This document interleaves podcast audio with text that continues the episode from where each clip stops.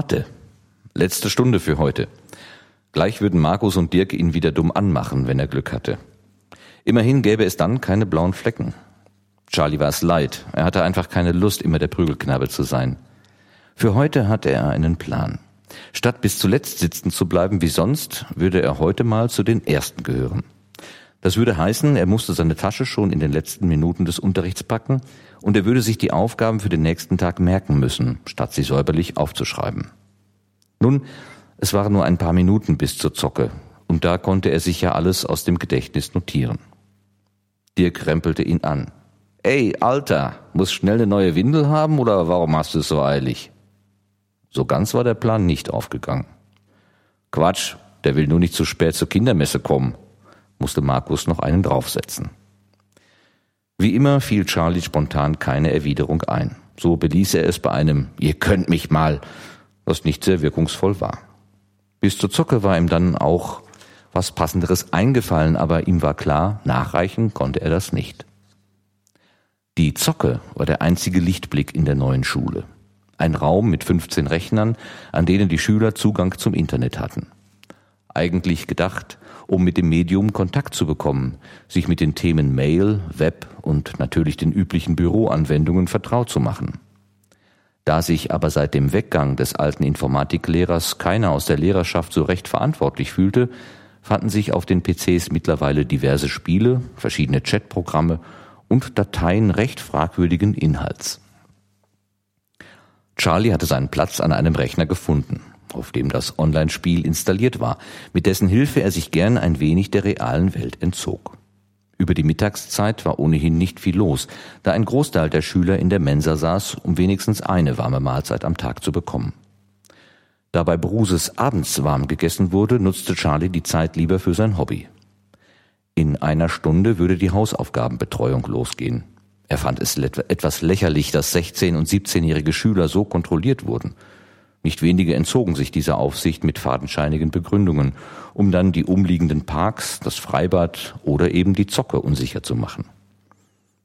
Zwischen zwei und sechs Uhr gab es immer Kämpfe um die Plätze, und manches Mal musste auch eine Lehrkraft eingreifen. Zu solchen Rangeleien hatte Charlie keine Lust. So bemühte er sich, die Mittagsstunde für einen Ausflug in die Welt der Krieger und Halunken zu nutzen und schon einmal alles für die abendlichen Unternehmungen vorzubereiten. So konnte er sich dann zu Hause direkt ins Abenteuer stürzen, ohne viel Zeit für Besuche beim Schmied oder beim Apotheker zu verlieren. Die beiden letzten Monate wären ohne die Zocke sicher die Hölle gewesen. Tatsächlich war sein üblicher Platz noch frei und Charlie meldete sich an. Das schuleigene Chatprogramm startete. Charlie schaute kurz in die Liste der Angemeldeten und versuchte die Namen den im Raum Anwesenden zuzuordnen. Da vorn, links, das müsste demnach Matthias Friese sein. Der Online-Zähler stand bei unter zwei Minuten. Das passte zu dem, was Charlie beobachtet hatte. Das einzige Mädchen wäre demnach Anne Gerber. Für die beiden anderen Jungs beschloss er, auf die Abmeldung zu warten. Dann wüsste er auch deren Namen. Nicht, dass ihm das wichtig war, die Namen und Gesichter von allen zu kennen. Er sah es eher als sportliche Herausforderung, sein Gehirn mit solchen Detektivarbeiten zu beschäftigen.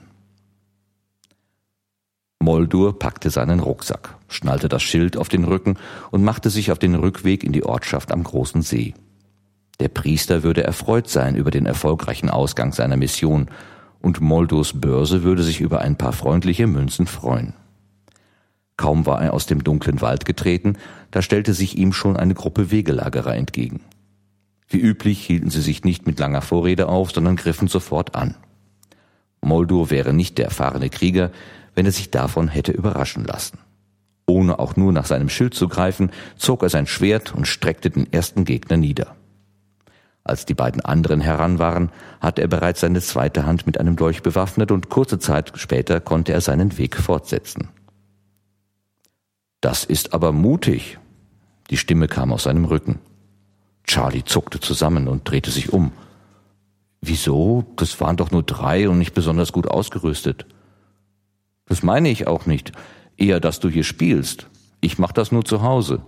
Ich bin übrigens Fredde, stellte sich der großgewachsene Schlacks vor. Charlie, bin zum Schuljahr neu hier. Willkommen im Chaos Zentral, grinste Fredde und setzte sich an die Tastatur nebenan. Thomas Maus, las Charlie in der Chatliste. Das war er also. Charlie hatte schon das eine oder andere gehört. Datenterrorist hatte mal einer gesagt. Und dass Charlie ihn bloß nicht unbeaufsichtigt an seinen Rechner lassen sollte, wenn ihm seine Daten lieb wären. Aber Fredde galt auch als derjenige, der immer einen Rat wusste, wenn man Probleme hatte. Nicht nur mit Computern. Charlie ließ Moldur noch seine Belohnung einstecken und seine Waffen und Rüstungen beim Schmied zur Reparatur bringen. Fredde schielte halb zu ihm herüber. Ach, du bist das. Was? Moldur, du hattest dir letztens einen recht großen Brocken ausgesucht. Hm, na ja, stimmt wohl, gab Charlie zu. Dann warst du der Bogenschütze? Jep, konnte die kleine Blechbüchse doch nicht einfach so verrecken lassen. Wenn du magst, können wir ja mal zusammen was losmachen. Online. Der Bogenschütze heißt Vordel, lud Fredde ihn ein. Gern, freute sich Charlie. Aber mein Dad lässt mich nicht so lange. Zehn Uhr ist Sense in der Woche. Fredde schien nicht sonderlich erstaunt. Ich mach auch selten länger. So, nun schaue ich kurz nach Mails, dann muss ich los. Und ändere zu Hause als erst allererstes dein Passwort. Fredde wandte sich seinen Mails zu. Charlie fragte trotzdem nach. Wieso? Na ja, die Rechner hier sind ja frei zugänglich. Da weiß man nie, ob nicht ein Keylogger drauf ist. Ein was? Keylogger. Das ist ein Programm, das mitschreibt, was du in deine Tastatur eintippst.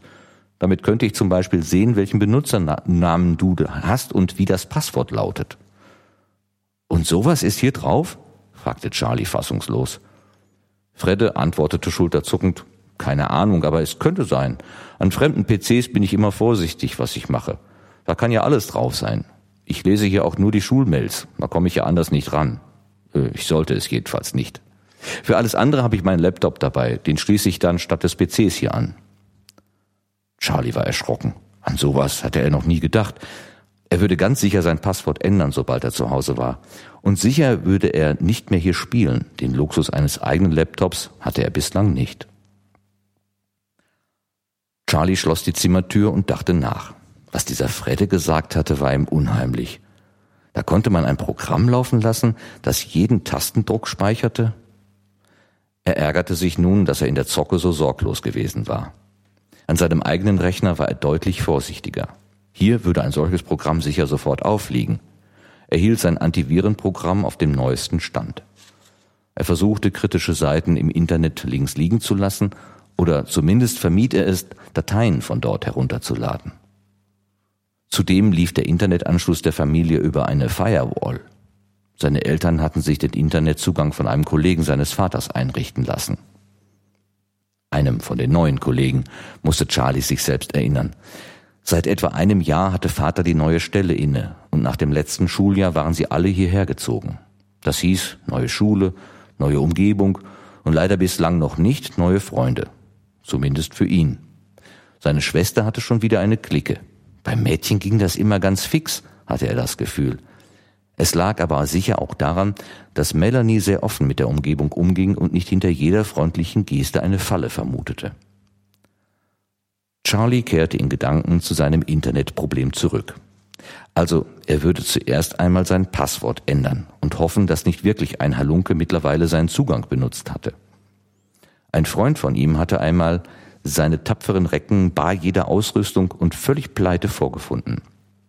Damals hatten sie alle über dessen Dummheit gelacht, denn dieser Freund war auf eine Webseite hereingefallen, die ein besonders tolles virtuelles Reitpferd als Belohnung versprochen hatte. Nun, das war sehr plump, und sein Freund hatte auch gar nicht erst versucht, nach Entschuldigungen zu suchen, sondern hatte in den sauren Apfel der Wiederbeschaffung gebissen. Charlie hatte mehr Glück. Entweder war gar kein Spionageprogramm auf dem Schul-PC drauf gewesen oder der Nutzer hatte auf einen Angriff verzichtet. Charlie jedenfalls konnte nach der Passwortänderung seinen vollständig ausgerüsteten Krieger in die Schlacht führen. Wenn es denn eine Schlacht gegeben hätte. Aber sein Freundeskreis in der Online-Welt war nur geringfügig größer als der im richtigen Leben. Zudem waren fast alle mittlerweile viel weiter fortgeschritten als er und mochten sich mit solchem Kinderkram, den er noch erledigen konnte, nicht herumschlagen. Er hatte sich gerade damit abgefunden, zum wiederholten Male eine Sammelaufgabe zu übernehmen oder Teile einer bösartigen Armee zu dezimieren, als er über den Ingame-Chat angesprochen wurde. Hallo, edler Krieger. Ich hoffe, eure Ausrüstung ist komplett und in bestem Zustand. Moldur antwortete dem Bogenschützen nur zu gern. Danke der Nachfrage, Herr Meisterschütze. Es ist alles zum Besten bestellt. Charlie schmunzelte, als er sich Fredde hinter diesen Worten vorstellte. Auch er selbst gebrauchte als Moldur eine ganz andere Sprache, was das Eintauchen in die Sagenwelt sehr erleichterte. Nicht jeder Spieler nutzte diesen komplizierten Satzbau, aber kaum einer, der nicht positiv darauf reagierte. Hättet ihr Zeit und Lust, mich und eine edle Meisterin der Heilkunst bei einer schwierigen Aufgabe zu unterstützen? Vordel war ganz nach Moldurs Geschmack, beziehungsweise spielte Freddy ihn so, wie Charlie es auch liebte. Gern, doch ist meine Zeit begrenzt, wie ihr wohl wisst. Es erfolgte umgehend die Einladung, der Spielergruppe beizutreten, wie es bei dem Spiel üblich und erforderlich war, wollte man gemeinsam ein Abenteuer bestreiten. Im Chat der Gruppe meldete sich sogleich die heilkundige Smia. Hallo, werter Krieger. Ich bin erfreut, dass ihr euch uns anschließt. Mein Herz wird leichter, wenn ich einen so starken Recken an meiner Seite weiß. Smia teilte offensichtlich die Vorliebe für den förmlichen Sprachgebrauch. Moldur, fragte Fredde weniger förmlich, hast du ein Sprachchat-Programm? Nein, sowas hab ich nicht, antwortete Charlie. Das habe ich bislang nicht gebraucht. Solltest du dir installieren. Macht dann noch mehr Spaß. Können wir ja machen, wenn wir fertig sind. Oder geht das nach zehn auch nicht mehr? Nein, den Internetzugang schaltete Charlies Vater nicht ab. Nur die Kindersicherung des Spiels selbst beendete den Spaß jeden Tag. Beim Wort Kindersicherung drohte Charlie schon wieder der Kragen zu platzen. Er würde bald 18 werden und ein Kind war er sicher nicht mehr. Aber was sollte er machen? Sie vereinbarten, sich nach dem Angriff auf die Festung der Piraten um den Sprachchat zu kümmern. Zunächst brauchten sie aber noch mindestens einen weiteren Mitspieler, um den bemühte sich gerade die Heilkundige. So, hab einen. Weiblicher Zauberer. Oder wie sagt man das dann? Die kann uns gut unterstützen. Diese wurde dann prompt eingeladen. Hallo Leute, schön, dass ihr noch Platz habt. Die Zauberin Sirena sprach viel direkter. Willkommen, edle Meisterin der magischen Künste, wagte Fredde einen Versuch. Ja, danke, schön gesprochen, werter Bogenschütze. Na, immerhin versuchte sie es. Ist es okay, wenn ich nicht so rede, vor allem in der Burg? Ja, kein Problem, sonst sind wir ja morgen früh, sind wir noch morgen früh drin. Und ich muss leider spätestens um zehn weg. Charlie war erstaunt. Es war Smia, die da wohl auch ein Zeitlimit hatte. Na, dann mal los, gab Fredde das Signal zum Aufbruch. Da sie auf den Sprachchat verzichten mussten, fassten sich alle Beteiligten besonders kurz zumal die Gruppe sich erst noch aufeinander einstellen musste. Sirena hatte etwas Probleme zu akzeptieren, dass Moldo nicht gerade ein erfahrener Gruppenspieler war und er zudem auch noch längst keine sehr gute Ausrüstung hatte. Diese Ausrüstung aber war in dem Spiel maßgeblich dafür verantwortlich, wie gut eine Spielfigur die an sie gestellte Aufgabe erledigen konnte. Spieler mit besserer Ausrüstung mussten sich dann immer etwas zurückhalten, um die Gruppe im Gleichgewicht zu halten. Diesen Lernprozess musste Sirena in kurzer Zeit bewältigen. Die anfänglichen Frustausbrüche wichen aber nach und nach dem Ehrgeiz, die Gruppe gut zu unterstützen. Fredde wandte sich in einem persönlichen Chatkanal, der nicht von der Gruppe gelesen werden konnte, an Charlie. Ich dachte schon, die haut wieder ab, so wie die angefangen hat. Aber sie hat ja doch noch die Kurve gekriegt. Ja, ich bin halt nicht so gut und muss noch viel lernen. Dann kam im Gruppenchat plötzlich von Serena, Leute, ich muss sagen, am Anfang habe ich ja die Krise bekommen, mit welchem Schrottzeug an Klamotten ihr hier in die Festung rein wolltet. Aber ich muss sagen, spielen könnt ihr wirklich. Selbst wenn wir den Admiral nicht schaffen sollten, Spaß hat es gemacht. Offensichtlich hatte Sirena doch erheblich Zweifel, vor allem aufgrund der Ausrüstung der Streiter. Sie wollte wohl nur im Vorfeld sicherstellen, dass sie die Gruppe als solche, dass für sie die Gruppe als solche in Ordnung war. Vor allem war dies sicher als Lob für Charlie gedacht, der immer wieder an seinen Fähigkeiten zweifelte. Schließlich standen Moldur und seine Mitstreiter vor dem Großadmiral der Piraten und Sirene und Vordel positionierten sich hinter einigen Kisten. Von hier hatten sie beide freies Schussfeld und waren zumindest etwas geschützt. Erfahrungsgemäß würde der Admiral den einen oder anderen Piraten zu Hilfe rufen. Es drohte also ein heißer Kampf zu werden. Smia versank in ein Gebet und erbat den Segen ihrer Göttin, auf dass die Wunden der tapferen Helden schnell heilten und ihre Kampfkraft sich nicht erschöpfe. Moldur trat aus dem Schatten der Burgmauer auf den kleinen Innenhof. Der Admiral schien ihn noch nicht bemerkt zu haben und saß entspannt über seinen Karten und Plänen. Neben ihm beugte sich der Navigator der Piratenflotte über die ausgebreitete Karte und der Flottenarzt saß neben ihn und lauschte gebannt den Ausführungen des Admirals. Moldur würde sich schon bemerkbar machen, das stand fest. Er legte seinen Pfeil auf die Bogensehne, visierte den Admiral, Admiral an und zog die Sehne durch. Bereit? Ja, ja. Moment. Das war's mir.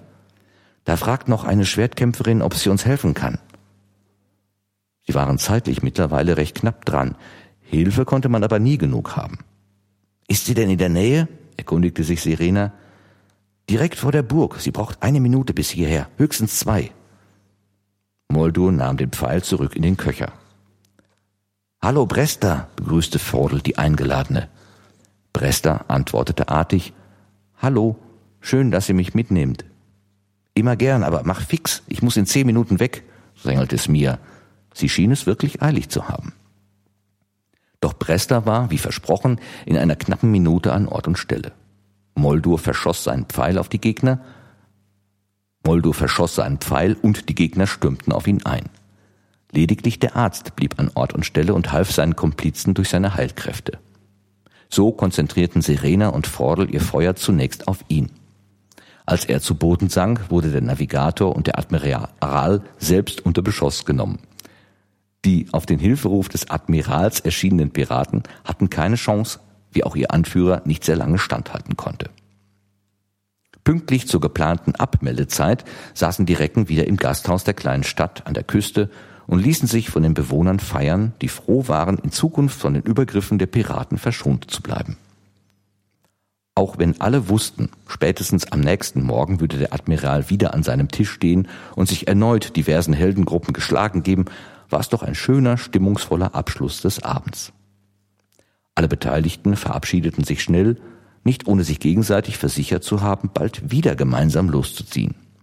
Soweit es Vordel und Moldu anging, war dies ja auch sehr wahrscheinlich.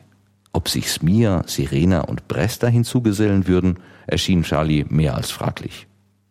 Mit dem guten Gefühl, einen netten Abend unter Gleichgesinnten verbracht und viel Spaß gehabt zu haben, trennte Charlie die Verbindung zum Spieleserver. Sekunden später klingelte auch schon das Telefon.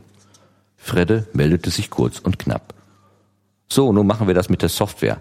Hast du denn überhaupt ein Headset? Hab ich ganz vergessen zu fragen.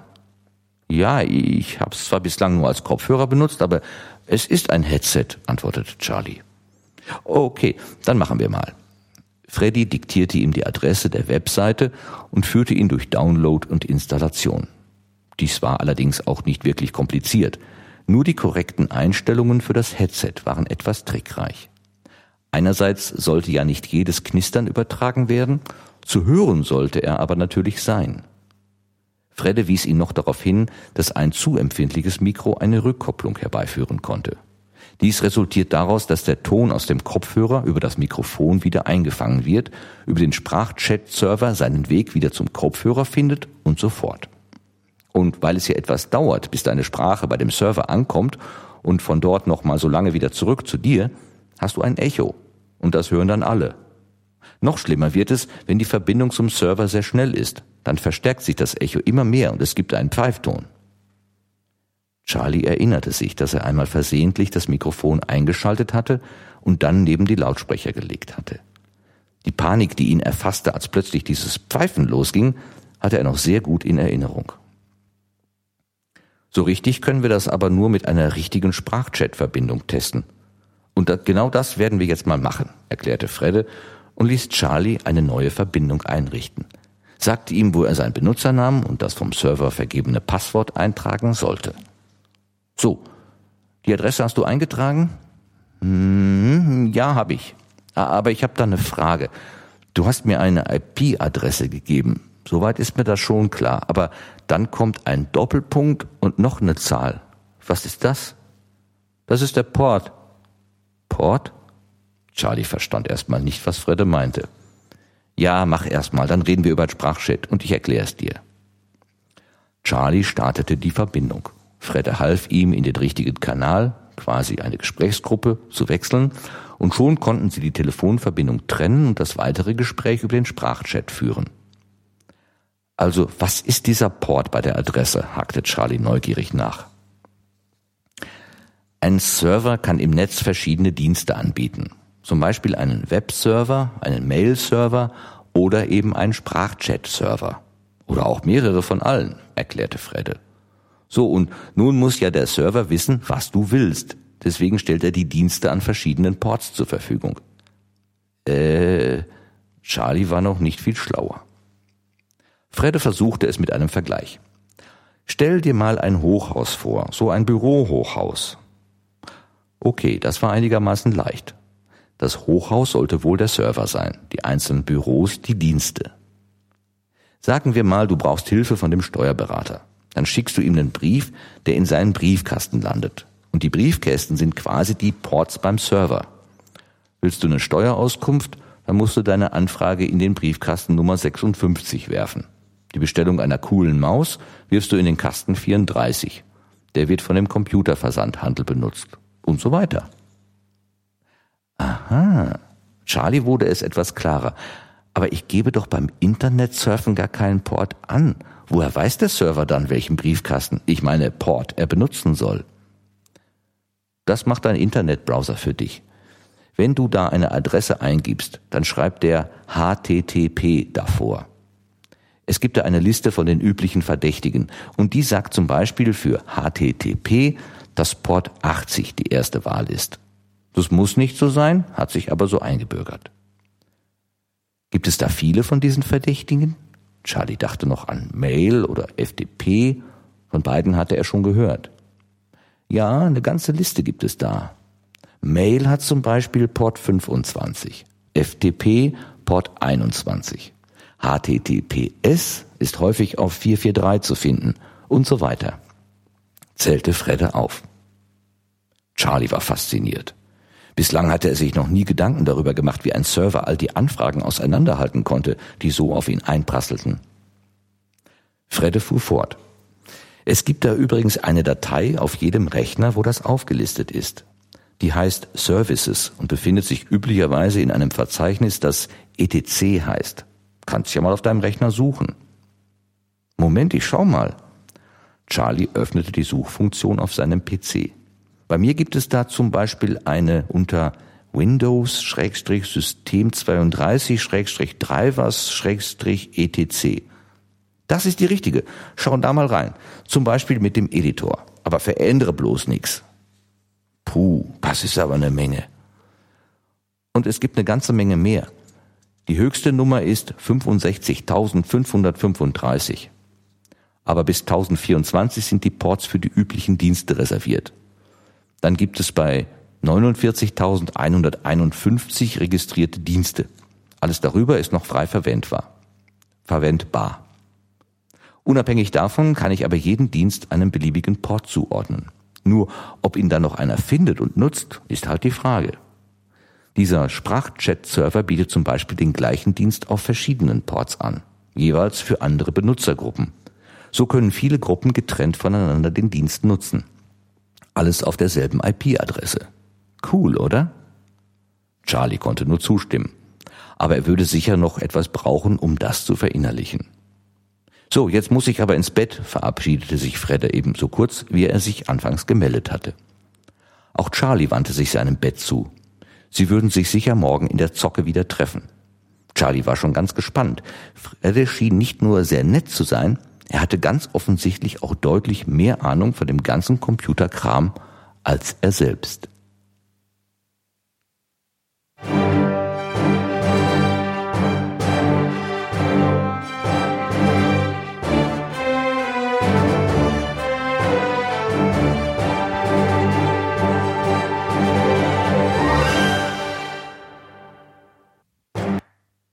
Hallo, dies ist die zweite Folge von Gemalum ähm, und schon mit dem ersten technischen Problem. Die Musik war da natürlich zu Ende. Ja, GEMA, das sind wir, Gerrit und Martin. Äh, der Esel nennt sich zuerst, aber da kann ich jetzt nichts für, es heißt nun mal GEMA. Und äh, Loom steht für Lesen und mehr. Lesen, das äh, hat der Martin heute besorgt und äh, in gewohnt professioneller Weise uns äh, einen neuen Ausschnitt, äh, das nächste, den nächsten Ausschnitt aus dem Buch von Andreas Steinhoff, Jagd auf den Geisterrechner. Wachel nicht so, sonst kann ich sowieso nicht lesen. Jagd auf den Geisterrechner, aber ich weiß den Titel auch so ähm, vorgelesen. Ja, äh, und Loom, äh, lesen und mehr, das mehr, das kommt genau jetzt. Äh, wir wollen uns wie immer so ein bisschen über das, was im Buch passiert ist und was uns alles dazu, zu, zu was uns das alles führt, ein, einfach ein wenig unterhalten.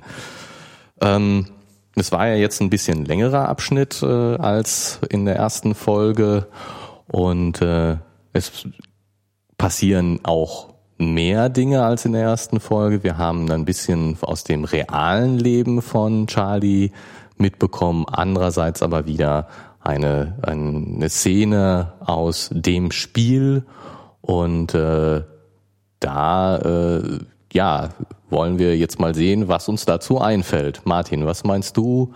Äh, ja, wir, wir lernen ja Charlie jetzt äh, Schritt für Schritt auch ein bisschen kennen. Also wir wissen jetzt, ist ein junger Mann, so 17 Jahre offenbar. Er wird ja demnächst 18, hat er uns ja gesagt. Und er ist jetzt äh, neu in der äh, Schule. Offenbar, dadurch, dass der Vater eine andere Arbeit angenommen hat, ähm, musste er die Schule wechseln und versucht sich da erstmal irgendwie einzugliedern, was ja mh, auch nicht so richtig gut funktioniert offenbar. Sagt ja auch, dass er nicht so mit den mit Freunde finden jetzt nicht so erfolgreich fällt ist ihm nicht leicht. im Vergleich zu seiner Schwester, die ja da offenbar schon eine Clique hat.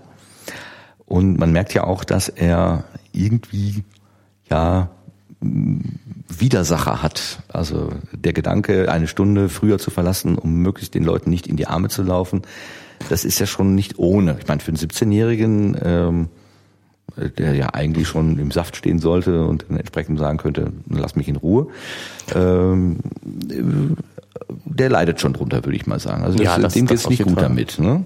Das ist nicht so einfach. Das ist auf jeden Fall. Also ähm, ja, ähm, ich Das glaube aber, dass das ist, ja. das ist äh, nicht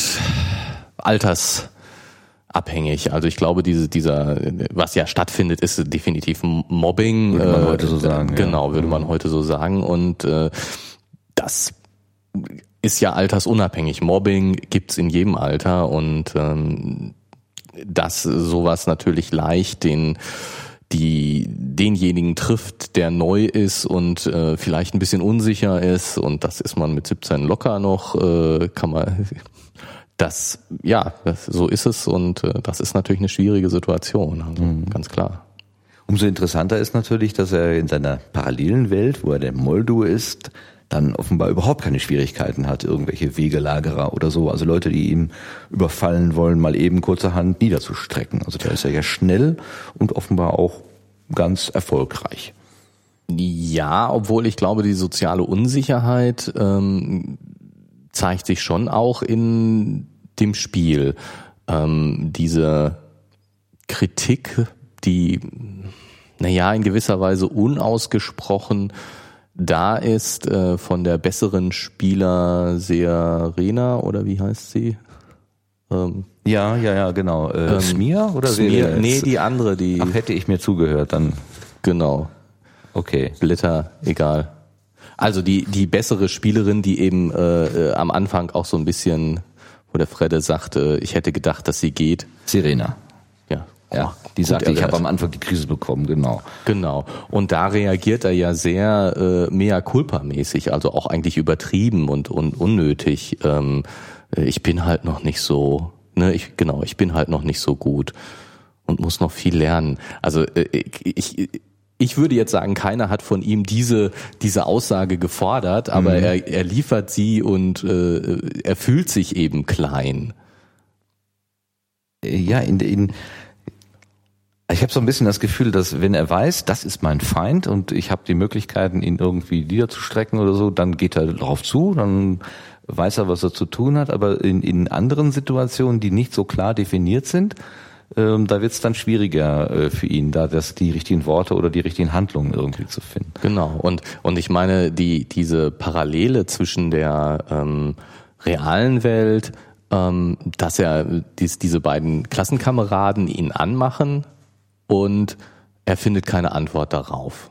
Erst als er ja, ja, als vorbei, die Situation vorbei ist, ist genau. dann äh, weiß er, was er hätte sagen sollen. Genau, das, wie es uns allen immer so wieder. geht, genau, wie das so ist halt. Ja, und und im Spiel, ähm, wenn man das jetzt vergleicht, erstens ist er mit anderen Leuten zusammen. Er hat eine Gruppe, mit denen er zusammen was macht, und ähm, sie sind nachher äh, zusammen und sind in der Kneipe und die Dorfbewohner bewundern sie.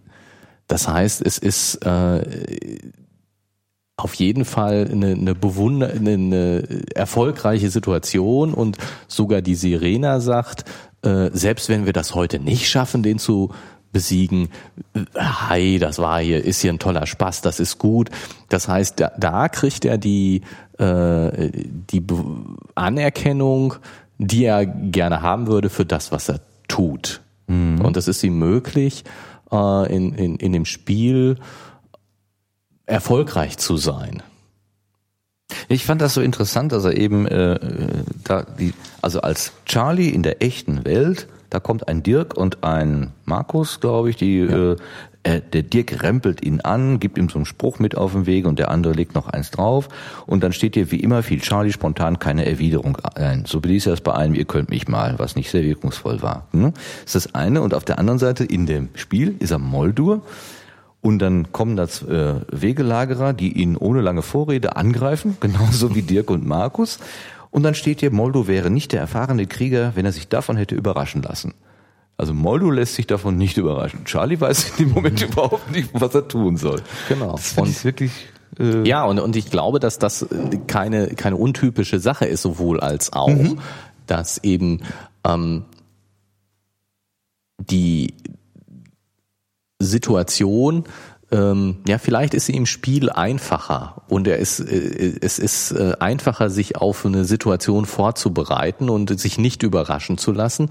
Im realen Leben ist es total schwer, auf jeden möglichen Spruch ein, eine gute Antwort zu haben. Und ähm, das macht es natürlich besonders attraktiv, in, in solche Spiele zu flüchten.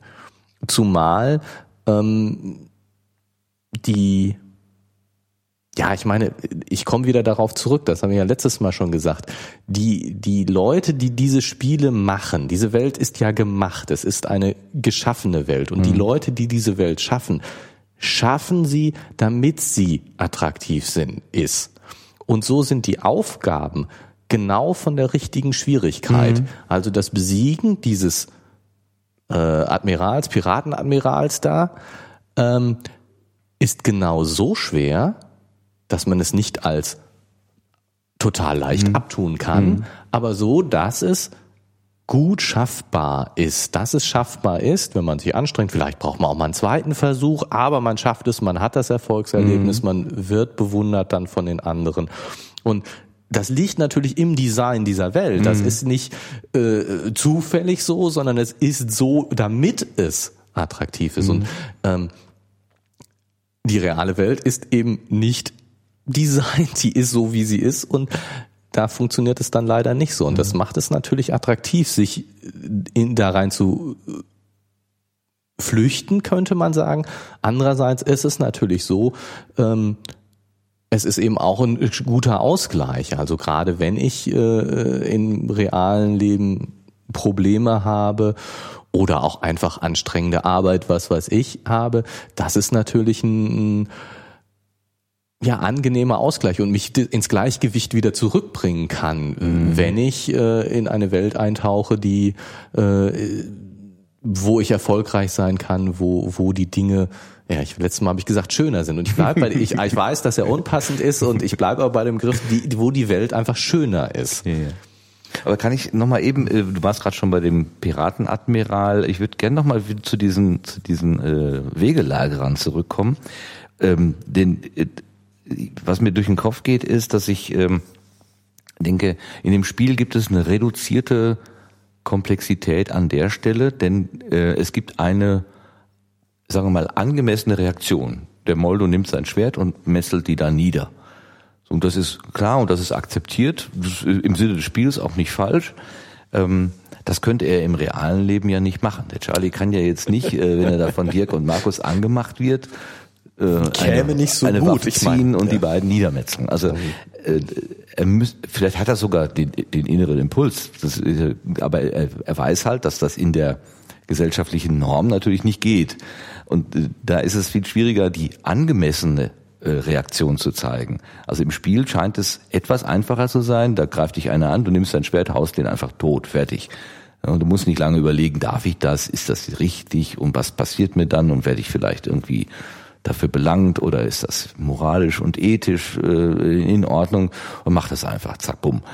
Ähm, im, im, Im wirklichen Leben ist es etwas komplizierter und das ist ja auch oft, dass wir, wenn wir mit anderen in Interaktion treten, wir haben eigene äh, Wünsche und das Gegenüber hat auch Wünsche und es geht immer um den Ausgleich von Interessen. Also in dem Spiel scheint es mir jetzt nicht gerade um den Ausgleich von Interessen zu gehen, sondern der Stärkere gewinnt. Also ein sehr simples Prinzip.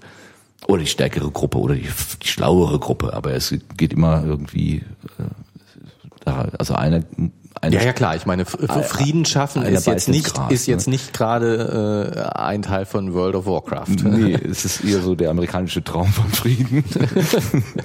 ja, also äh, das ist das ist schon so. Ja, würde ich auch sagen. Dass das andererseits muss er ja auch nicht unbedingt Frieden mit Dirk und Mart, äh, Markus äh, schaffen, ähm, sondern auch da würde es ja reichen, wenn, wenn es ein, wenn er irgendwann mal überlegen sein könnte. Mhm. Vielleicht auch nur mit Worten. Also wenn, wenn er so schlagfertig wäre, die niederzumachen mit Worten, mhm. dann wäre es ja durchaus akzeptiert und in Ordnung. Das wäre ja sozusagen die akzeptierte, eine akzeptierte Lösung für diese Sache. Er müsste nur schlagfertig genug sein. Das heißt, er, er, ihm fehlt in gewisser Weise in der realen Welt vielleicht eine entscheidende Fähigkeit. Ja, die scharfe Zunge, die das die scharfe, scharfe Schwert. Zunge, genau, äh, die, die das scharfe Schwert ersetzt. Ja, Und ja. im Spiel hat er eben dieses scharfe Schwert. Er hat es gelernt, er ist, ist dahin gekommen und es ist eben er hat am Anfang die Aufgabe, die für seine äh, Anfängerspielschwäche angemessenen Aufgaben bekommen. Er wird stärker, er kriegt dann wieder die angemessenen Aufgaben. Und im realen Leben ist diese Aufgabe mit Dirk und Martin äh, ah ja, alles klar, Martin. Nein, äh, Martin, Martin, du bist nicht so einer. Nein, ganz bestimmt nicht. Nein, mit Dirk Freud und Markus. genau. Äh, mit Dirk und, Dirk und Markus eben nicht für seine derzeitige Stärke angemessen. Und äh, wenn er, warte mal, was weiß ich, fünf, sechs Jahre, warte zehn Jahre, dann ist er äh, alt genug und sagt, dann ist dieses, äh, ihr könnt mich mal, kommt dann eben so rüber, dass sie äh, auch sagen, ja. so, es kommt, ne, einfach so aus, seine Haltung ist eben auch nicht die, diejenige, die das einfach an ihm abprallen lässt, sondern ja, er, ja. er lässt sich eben auch angreifen was eben in seiner Situation, in seinem Lebensdaseins, wie, wie er eben ist, ja, ist, man, jeder hat Schwachstellen und ja. die finden nun mal seine Schwachstelle raus und es macht ihm was aus und äh, ja, so ist es im Leben, im richtigen Leben. Und ja. in dem Spiel äh, sind die, die Angriffe eben angemessen für dich, so dass du eine Chance hast zu gewinnen. Und er hat gegen äh, Dirk und Markus keine Chance, weil er so wie ist, wie er ist und er könnte das vielleicht lernen, aber er kann es nicht schnell genug lernen. Nicht in dem Moment, ja. Nicht in dem Moment. Mhm. Das ist einfach, er ist da chancenlos. Das ist eben so. Und das einzige Chance, die er hat, ist, äh, sich da rauszuziehen und die Flucht zu ergreifen, mehr oder weniger. Das kann aber auch nicht wirklich. Er wird ihnen wieder begegnen. Ähm, blöd. Hm. Aber so ist das Leben. Und äh, das Spiel ist eben nicht so. Okay, wenden wir uns doch vielleicht ein bisschen von dieser Psychologie weg, weil da sind wir ja doch nicht ganz so sattelfest. Doch, du, du ja, okay, du, ich nicht. Ich, äh, gehen wir mal weiter, was, äh, was wir noch äh, äh, erfahren von ihm. Ist also er ist also Schüler mit äh, Hausaufgabenbetreuung mit 17 Jahren. Das ist wirklich ein, ein, lustiges Modell. Also der Vater sperrt ihm den, den Internetanschluss ab, äh, die die ähm, die Lehrer scheinen da irgendwie auf, auf Hausaufgabenkontrolle und auf Betreuung Wert zu legen. Also mit, mit 17 Jahren ist man doch noch ganz schön eingespannt in dieses System von, von Überbehütung. Also ich hätte schon. Also ähm, jetzt als äh, zwar nicht Vater von einem 17-Jährigen, aber äh, vorhandener Vater kann ich dir, äh, würde ich jetzt darauf antworten. Das ist aber auch so und das ist aber auch richtig so. das ist gut. Das ist auch gut so. Äh, also ja, ein 17-Jähriger ist äh, fast volljährig und ein 17-Jähriger kommt äh, sollte viele Dinge äh, selber regeln und sich selber drum kümmern und äh, sich selber um seine Hausaufgaben kümmern und das tut er ja, denke ich auch. Nichtsdestotrotz, wenn er jetzt in der üblichen äh, ja nicht ganz nicht unbedingt Ganztagesschule, aber eben Übermittagbetreuung in der Schule ist, weil sein Vater, weil seine Eltern arbeiten, dann äh, heißt Hausaufgabenbetreuung auch äh, nur, dass äh, er eine gewisse Zeit hat, wo er Hausaufgaben macht und äh, sich in einem Raum befindet, äh, wo ein Erzieher ist, der auf ihn aufpasst, dass er keinen Quatsch macht. Aber ja, äh, wenn er zu Hause wäre, würden seine Eltern wahrscheinlich genauso viel oder wenig auch auf ihn aufpassen und sagen, pass auf hier, geh mal in dein Zimmer, mach deine Hausaufgaben. Ja. Das heißt ja nicht, dass, dass jemand ihm über die Schulter guckt und äh, jedes Wort mitkritisiert. Also ja. das passiert noch nicht mehr in der Grund, Grundschule, dass die Hausaufgabenbetreuung eine, eine inhaltliche Betreuung ist, sondern dass das einfach äh, eine Aufsicht ist, und äh, auch 17-Jährige, äh, wenn sie in der Schule sind, hat, hat die Schule eine Aufsichtspflicht äh, und das ist so und das ist auch richtig so. Ja, äh, äh also insofern finde ich das okay und äh, auch 17-Jährige äh, und auch 18-Jährige äh, würde ich sagen, die meisten werden äh, nicht bis unendlich auf einer normalen Party schon gar nicht in der Woche sein dürfen und insofern ist auch da eine zeitliche Begrenzung für äh, um 10 Uhr musst du dann jetzt mal langsam zusehen, dass du ins Bett gehst, äh, äh, wahrscheinlich sinnvoll und notwendig und äh, ja, auch ich als 17-Jähriger äh, glaube ich habe das äh, gebraucht, dass sie doch noch jemand auf mich aufpasst. Ja, aber gleich, also ich äh, kann mir schon, kann das total gut nachvollziehen, dass man an diesen Stellen dann am liebsten diese ganzen Vorschriften über Bord schmeißen möchte. Ja, also, natürlich. aufbegehren möchte. Ja, natürlich. Und das ist ja auch, äh, auch richtig so. Also ich, Jugendliche müssen sich abnabeln und äh, müssen gegen, dagegen aufbegehren und, und sich freischwimmen. Aber auch das können sie nur, wenn es Vorschriften gibt. Also das stimmt ich meine, ich meine so ganz, ganz ohne äh, macht es auch keinen Spaß, ja, würde ich jetzt ja, mal sagen. Ja. Also das, das ist schon okay. Das ist, ja, ein anderes Thema, aber ich hörte das letztens, oder was das letztens, äh, schon einiger Zeit her, aber da haben mal äh, Töchter eines berühmten Vaters, ist, weiß ich nicht, wer es genau war, ich will auch keinen falschen Namen sagen, aber ähm, da, war irgendwie ein, eine Reportage über die und dann wurden die Töchter gefragt, ob er denn ein guter Vater gewesen wäre. Und dann haben die tatsächlich gesagt, ja, er wäre manchmal zu milde gewesen. Sie hätten doch gerne ein etwas klareres Gegenüber gehabt, an dem sie sich hätten reiben können in der Entwicklung. Und das skizziert ja ungefähr dieses äh, Spannungsverhältnis, was du da gerade sagst. Also es ist gut, dass es Regeln gibt und es ist aber auch gut, dass sich die jungen Leute dagegen auf begehren und zumindest diese Grenzen in Frage stellen und, und, und diskutieren und vielleicht dann doch mal eine Stunde länger äh, bleiben dürfen und so, aber auch eben erlernen, dass es nicht unbeschränkt ist, sondern dass es Schranken gibt und wo die jetzt genau liegen, ja gut, da kann man ja dann im, im Einzelfall dann vielleicht noch drüber sprechen. Ja, also ich meine, ich finde das äh, tatsächlich jetzt im Detail, wenn man da so in Erziehung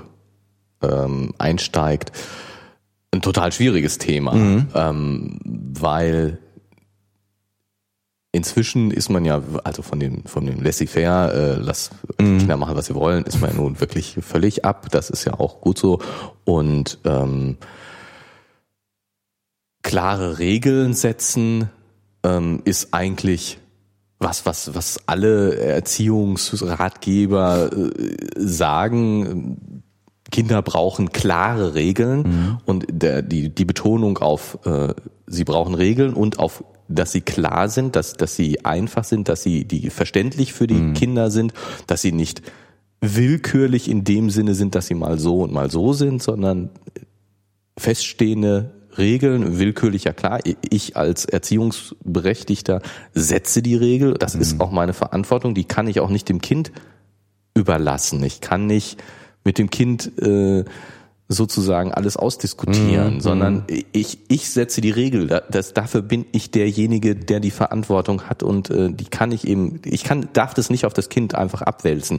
Andererseits muss ich die Regel natürlich erklären, was jetzt aber nicht heißt, dass ich sie ausdiskutiere, mhm. sondern ich setze die Regel, ich erkläre die Regel und ähm, ja, sollen klare, und ich meine, also mein, mein äh, Gefühl sozusagen von Erziehungsratgebern, also der, der Mainstream sagt genau das, dass man so Regeln setzen muss und soll. Und so. ähm, was ich immer nur total problematisch finde, ähm, es wird so getan, als ob damit alles gut wäre. Und meine Erfahrung sagt, dass so einfach ist es nicht, ähm, weil Kinder wollen sich natürlich auch ausprobieren und an den Regeln reiben. Und das ist ja auch gut und so. Und die Frage ist dann, wie gehe ich denn dann mit Übertretungen mhm. um? Und mhm. ähm, na gut, ich meine, die, die ähm, Psychologie sagt, äh, man lernt durch Belohnung besser als durch Strafe. Mhm. Also ist eigentlich, äh, wenn die, wenn die Regeln eingehalten werden, soll ich belohnen. Ähm, und äh, wenn sie nicht eingeregelt gehalten werden, soll, ja, muss es natürlich Sanktionen geben, aber mhm. die sollen eigentlich nicht so hart sein und so, ne, weil durch Belohnung hält, lernt man besser als mhm. durch Strafe. Das Problem ist, aus meiner Sicht da aber, dass es, ich finde, total schwer ist, in unserer Welt heutzutage, heutzutage wirkliche Belohnungen zu geben. Weil was kommt als Belohnung in Frage für das, für ein Kind? Äh, ich will ihm keine Süßigkeiten geben. Außerdem, erstens haben sie sowieso genug und zweitens sind die ungesund. So, also, kommt als Belohnung nicht in Frage. Weil jetzt, ja. weil es ist auch ein ganz einfaches und schlechtes Beispiel, gebe ja. ich zu. Ja. Aber das trifft für ganz viele andere Belohnungen auch zu. Ich kann, den, kann das Kind dadurch belohnen, dass ich sage, okay, ich lese dir heute Abend besonders viel vor oder mhm. ich singe dir noch ein Lied oder äh, wir machen das und das Schöne zusammen. Äh, ja, aber das will ich doch sowieso tun. Ich will dem Kind doch sowieso was vorlesen. Ich will sowieso was Tolles am Wochenende mit ihm machen. Ich will sowieso, äh, das ist doch nicht wirklich eine, oder ich kann die, diese Sache doch nicht ausfallen lassen, weil ich die Belohnung, damit es eine Belohnung ist. Mhm. Ich kann es doch nicht rar machen, damit es dann eine tolle Belohnung ist. Mhm. Und in diesem, dieser Sache ist es, finde ich es total schwierig, Dinge zu finden, die echte Belohnungen sind, weil entweder sind sie schädlich, Süßigkeiten, indem deswegen will ich davon, will ich es gar nicht zu einer Belohnung überhöhen. Mhm. Also auch solche Sachen wie ähm, also Süßigkeiten, Fernsehen gucken, ähm, Dinge, die, die, wo, wo man sagt, äh, das Kind sollte den Umgang damit lernen. Also ähm, hin und wieder mal eine Süßigkeit, hin und wieder mal Fernsehen gucken ist sicherlich gut, aber nicht zu viel. Ne? So normales Maß, vernünftiges Maß ist genau das, was man will. Aber ich will es nicht zu einer Belohnung machen, damit es nicht auch an Wert gewinnt. Weil wenn ich Fernsehen zu einer Belohnung mache, dann ist Fern, dann mache ich Fernsehen zu was Tollem. Das will ich aber gar nicht. Ich will gar nicht, dass das, dass ich sage, Fernsehen ist was Tolles. Mhm. Fernsehen ist okay, ja. Wir lassen uns doch mal kurz Fernsehen gucken, ist okay. Aber definierst du, was für dein Kind etwas Tolles ist? Natürlich bestimme ich das mit. Wenn ich das toll finde, wenn ich es zu was Tollem mache, dann ist es auch was Tolles. Ganz bestimmt. Ganz bestimmt hat meine Wertschätzung Dingen gegenüber auch was damit zu tun, wie mein Kind das, das wertschätzt. Also ich, ich, ich bin zum Beispiel ohne oder mit sehr wenig Comics aufgewachsen. Also für mich gab es irgendwie keine Donald Duck Hefte oder so. Das war irgendwie, ne, das verderbt, also war nicht gut. Aber ähm, äh, ein, eine befreundete Familie, die wir auch relativ häufig besucht haben, die Kinder hatten ganz viele Comics. Und wenn ich dann da gewesen bin, dann habe ich mich quasi komplett aus der Gesellschaft ausgeklingt und habe nur Comics gelesen. Von ja. der ersten bis zur letzten Minute. Ja, für mich war das was Tolles, auch wenn meine Eltern mir gesagt haben, nein, nein, klar, das ist, das ist, das ist, das von ist Schaden und lies lieber ein anständiges Buch, äh, diese bunten Bilder mit den Sprechblasen, das taugt ja alles nicht, ist ja eh nur, eh nur jede zweite Seite bunt. Nein, nein, klar. Ähm, also ich meine, natürlich, war, natürlich bildest du dir auch deine, bildest du dir auch deine eigene Meinung ja. auch als Kind. Das ist, das ist ja überhaupt, ja, natürlich tust du das. Nichtsdestotrotz ist es natürlich schon so, dass äh, Dinge, die, die ähm, ja wertvoll gemacht werden, äh, auch wertvoll sind, dass sie auch dann symbolischen wertvollen Charakter kriegen alleine schon. Ich überlege gerade, ob mir dann Comics jetzt irgendwie so wertvoll erschienen sind. Ja, also es, dieses, dieses ähm, ja. du belohnst dich doch auch selbst hin und wieder mal. Ich gönne mir jetzt als Erwachsener. Ja, ne, das habe ich mir verdient. Ähm, und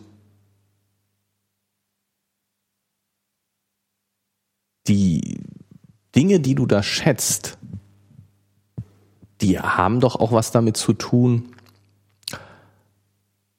Wie soll ich das sagen?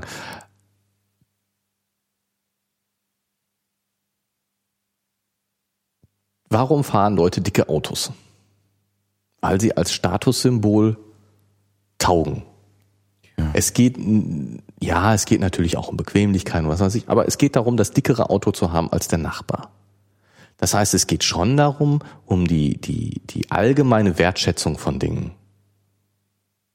Ja, das hat mit Sicherheit spielt das da rein, ja. Und, und so ist das bei Kindern natürlich auch und im, im Familien. Wenn ich etwas wertschätze und das, wenn es eine Belohnung ist, dann erfährt es Wertschätzung, dann hat es auch den allgemeinen Wert. Also das, das, das.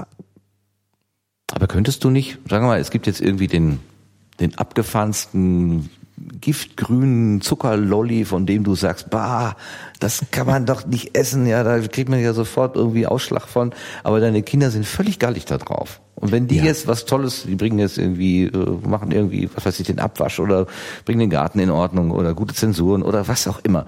Und du sagst, ich bin zwar absolut gegen dieses Zeug, aber ich weiß, ihr mögt das, hier habt ihr es als Belohnung dann kann man doch das auch so rum einsetzen. Auch wenn du eigentlich ganz klar signalisierst, Leute, das, ich bin immer dagegen, aber weil ihr es, weil, weil ihr es mögt, da habt das.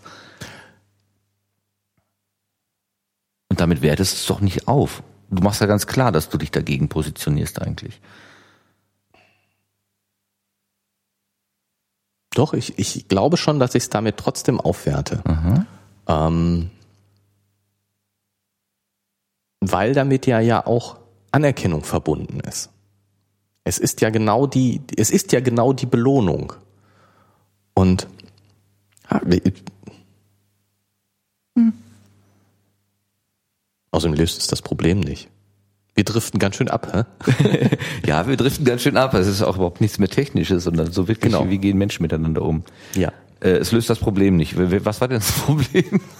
Das Problem war, dass, dass ich denke, dass es schwierig ist, ähm, angemessene Belohnungen für Kinder zu, so, genau, zu, ja. zu finden. Und ähm, dieser grüne Lolly ist eben auch keine angemessene Belohnung, weil er ziemlich ungesund ist und äh, ich das eigentlich nicht zu einer Belohnung machen möchte. Mhm. Sowas Ungesundes. Ich hätte ja gedacht, das größere Problem ist, ähm, eine Belohnung äh, muss sich irgendwie vom Normalbetrieb abheben.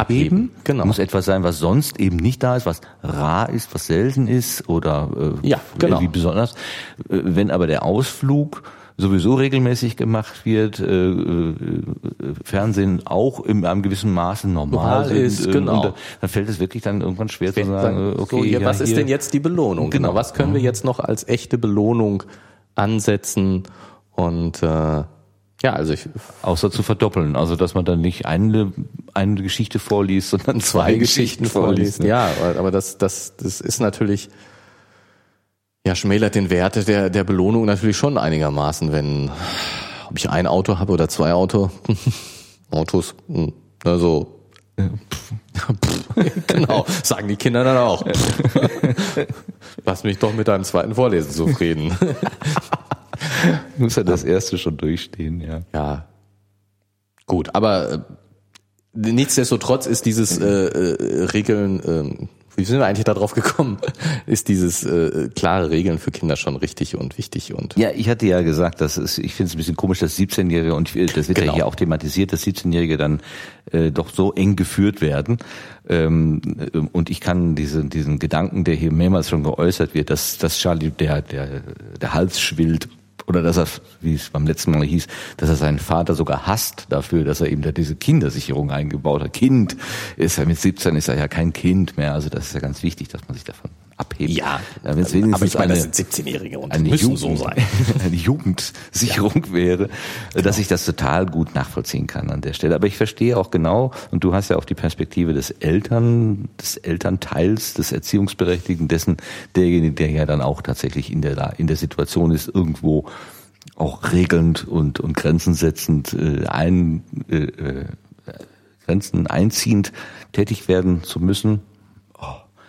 Oh. Ähm, Ja, aber, das, aber das, das ist eben auch schwierig ist. Ja. Genau, aber das ist eben auch was, das ist wichtig und und ähm, also was man schon, was ich schon festgestellt habe, dass das ähm, ja, ich will jetzt mich nicht als Erziehungsratgeber aufspielen, ja, weil das super. weil, weil, weil äh, dafür finde ich äh, ja äh, bin ich wirklich nicht der Richtige.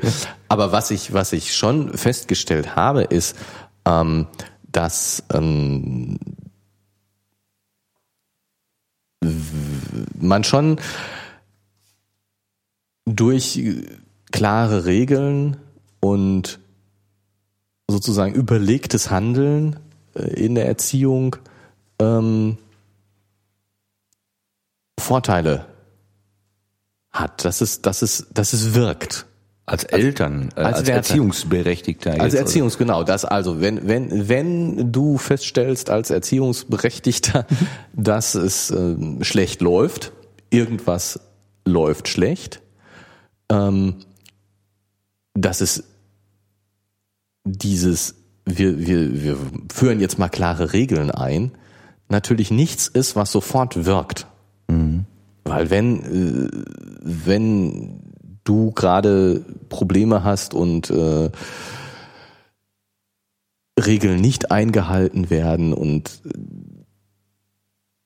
ja, Chaos herrscht sozusagen, ähm, es gerade nicht gut läuft, dann äh, ist natürlich auch die Reaktanz gleich da, dass wenn du jetzt sagst, und das ist jetzt die Regel und so ist es und so wird's gemacht, dann wird natürlich direkt dagegen opponiert. Das klar, ne? weil ja, es ja. läuft ja gerade schlecht und äh, dann hört das Kind auch nicht auf dich. Das ist schon klar. Aber dass das sozusagen äh, trotzdem mittelfristig wirkt und dass es sinnvoll ist, äh, sich ge- genau darüber Gedanken zu machen, wie wie ähm, können wir jetzt wieder zu vernünftigen Regeln kommen und wie können wir neue Regeln finden, die jetzt vielleicht auf die veränderte Situation passen. Ne, Also die, die, es, es läuft genau dann schlecht, wenn sich irgendwas geändert hat, so dass die alten Regeln vielleicht nicht mehr funktionieren, aus welchen Gründen auch immer, und äh, du keine neuen Regeln gesetzt hast. Weil du es auch vielleicht nicht mitgekriegt hast, dass sich was geändert hat. Klar, ich sehe immer wieder, dass so ist das Leben. Habe ich heute schon heute häufiger gesagt. Und ja, und das ist, das ist durchaus sinnvoll. Das ist, also ich habe es lernen müssen, dass äh, wenn, dass, dass man auch die, die Geduld haben muss. Das ja. ist mir sehr schwer gefallen, äh, sozusagen die die äh,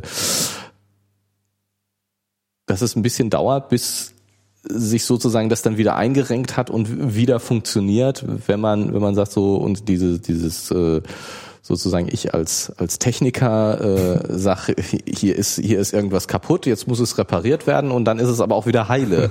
Und so funktioniert es natürlich nicht, mhm. sondern äh, du stellst fest, es ist was kaputt und du veränderst was ähm, und dann braucht es eine Zeit, bis es wieder heile ist. Mhm. Und ja, aber aber es ist trotzdem richtig und wichtig zu reparieren, auch wenn es nicht sofort heile ist.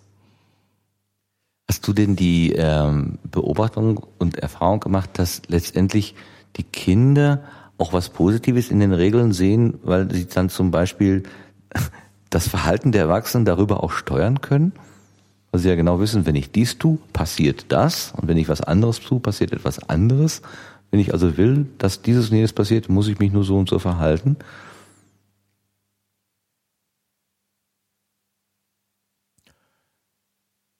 Ja, das will man immer gerne.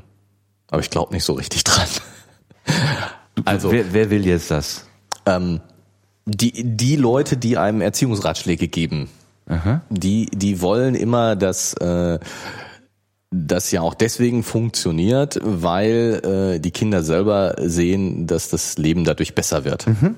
Na, also die Kinder erfahren selbst, dass mit klaren Regeln das Leben einfacher, konfliktfreier, besser läuft als ohne klare Regeln und deswegen akzeptieren sie die klaren Regeln. Das wäre, wenn die Kinder darin einen Wert sehen würden. Das würde mich jetzt genau interessieren, ob du das schon mal erlebt hast, dass Kinder darin einen Wert sehen. Nein, also das tun sie, also äh, worin einen Wert sehen. Ähm, wenn die, die, die äh, Situation in der Familie konfliktgeladen ist, wenn es nicht gut läuft, das kriegen die Kinder natürlich mit. Ja gut, das Und ja. das, das äh, natürlich merken die Kinder das. Und wenn es gut läuft, dann kriegen die Kinder das auch mit und das finden sie auch besser. Also das ist wirklich, das ist überhaupt keine Frage. Ähm, nur diese Reflektiertheit, dass die Kinder das zurückführen können. Ähm, wir halten, wir haben jetzt die Regeln und wir halten uns daran und deswegen läuft es insgesamt mhm, besser mhm. und äh, das ist doch der Anreiz dafür, sich an die Regeln zu halten. Ja. Etwas das, überinterpretiert. Genau, das ja. glaube ich nicht. Mhm. Ne, sondern klar, also, also was natürlich schon so ist, wenn es gut läuft, ist es natürlich auch viel einfacher, miteinander auszukommen.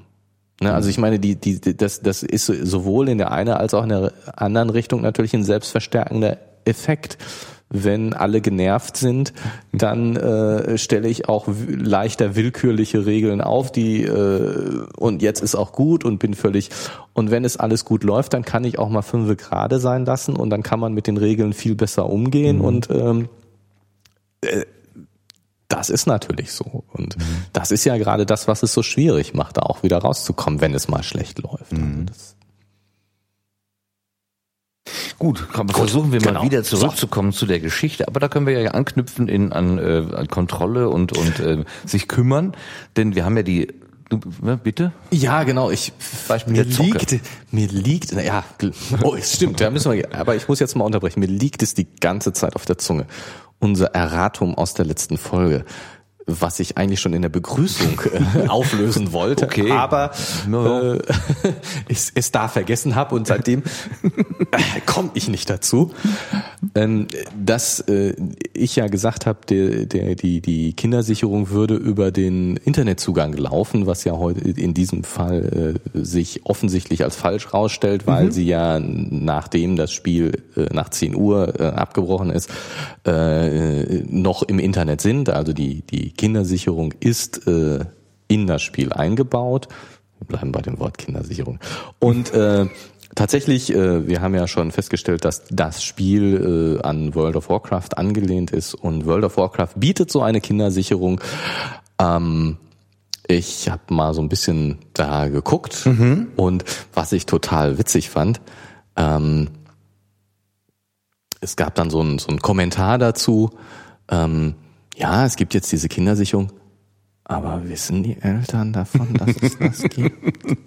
Also erfüllen wir jetzt hier unseren Bildungsauftrag und sagen, bei World of Warcraft gibt es eine Kindersicherung, wo man als äh, Eltern, Erziehungsberechtigter mit einem eigenen Passwort, wenn das Programm, ich nehme mal an, installiert wird, äh, wird, man muss sich ja dann anmelden und dann wird man sich als Eltern anmelden mit dem spe speziellen Passwort, dass man das möglichst nicht an die Kinder weitergibt. Mhm. Und dann kann man in relativ komfortabler Weise, so wie ich gelesen habe, und in umfangreicher Weise Spielzeiten festlegen, sowohl was die Dauer angeht, als auch was die Uhrzeiten angeht. Und äh, an verschiedenen Wochentagen kann man einen Spielplan anlegen, wann, wie viel wer äh, spielen darf. Mhm. Das finde ich einfach, finde ich eigentlich eine ziemlich tolle Sache.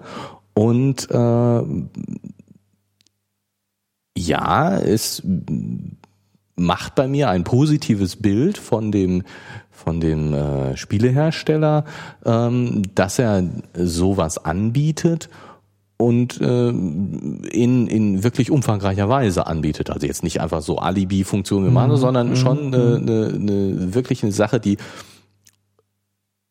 ja umfangreich und benutzbar ähm, gut vorhanden ist. Das Problem, wissen die Eltern davon? Also ich meine Kinder sind noch nicht in dem Alter, dass sie World of Warcraft spielen. Insofern stellt sich das Problem, aber so lange ist auch nicht mehr hin, nicht. Und wenn wir jetzt nicht sozusagen zufällig darauf gekommen wären, mhm. dann hätte ich das nicht gewusst, mhm. dass es sowas gibt.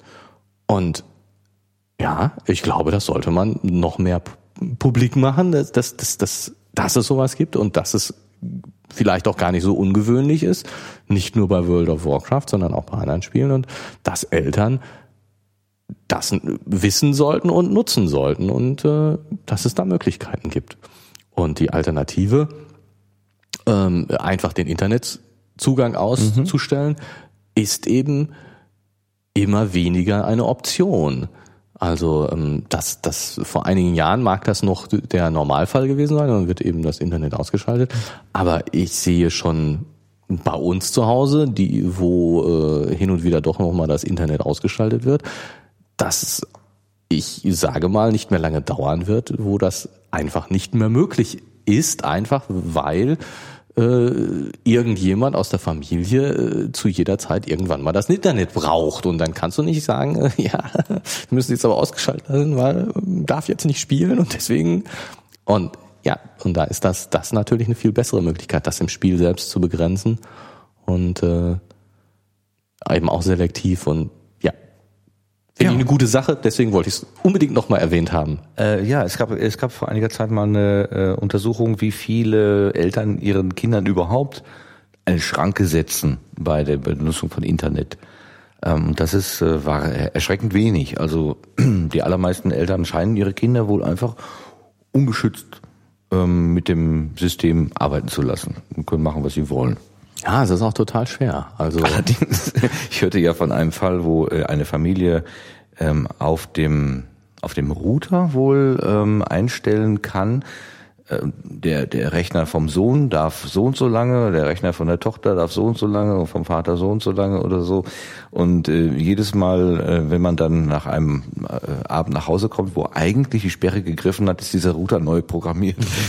ja gut, ich meine, das ist natürlich das, das ist natürlich das Problem, was, was sicherlich auch jetzt zum Beispiel auf World of Warcraft auf das Spiel zu, äh, zutrifft äh, irgendwo gibt es bestimmt einen Hack ja. für diese äh, Kindersicherung. Also ja, klar, ne? Also wer sich auskennt, der äh, wird da was gegen tun können. Und ja, aber es ist ein, es ist ein Anfang. Also ich meine, ein, ja, immer und überall gibt's ja Umwege und äh, Schleichwege und so genau. weiter. Aber und wenn man sich gar nicht kümmert, ist das andere. Genau, und, und es ist eben, also ich finde es schon schwer zu, zu entscheiden, was dürfen die Kinder und was dürfen sie nicht und wie, wie geht man damit um. Ähm, die ja, der naive Gedanke, der auch bei mir vorherrschte, war, äh, ja, dann macht man das eben unter Aufsicht, ne? Die Kinder dürfen ins Internet, aber äh, Du sitzt immer daneben ich und schaut ihm so, über die Schulter. Genau, ich sitze daneben und Ja. schaue über die Schulter. Aber das ist total unrealistisch. Also das funktioniert noch nicht mehr mehr bei uns. Und äh, wir haben nur kleine Kinder. Mhm. Und trotzdem funktioniert das einfach nicht, weil die auch mal was alleine machen wollen. Und da nur dadurch lernen sie es auch wirklich. Und das, also es, ich finde es wirklich total schwer. Und Also du lässt deine Kinder äh, alleine äh, Internetinhalte äh, aufrufen. ja, lasse ich. Und ähm, Habt ihr sowas wie eine äh, Filter, wo du dann sagst, also hier gewisse Seiten sind freigeschaltet, andere nicht? Nein, wir haben keinen Filter, Filter. drin. Also sie können überall hin. Ähm, einfach von dem, was ich mitbekomme, ähm, ist sozusagen die Gefahr noch nicht besonders groß, dass sie sich weit aus dem Startpunkt rausbewegen. Also man, man fängt an, was weiß ich, Sendung mit der Mausseite oder man fängt an, wie heißt dieses, äh, keine Ahnung, so eine andere Kinderstartseite, so ein, äh, Google für Kinder, nein, so heißt es nicht, aber ähm, also eine Suchmaschine für Kinder, die ähm, und da äh, ja, bewegen sie sich einfach nicht weit raus. Ich meine, du, du äh, fängst mit ihnen an, sozusagen, startest mit ihnen den Rechner, startest den Browser und dann können sie mal gucken und wenn du dann nach zehn Minuten, Viertelstunde, viel länger äh, lasse ich sie dann auch nicht alleine, äh, wiederkommst, dann siehst du ja, wo sie dann gerade sind. Und, und da kann ich jetzt sagen, äh, sie sind nicht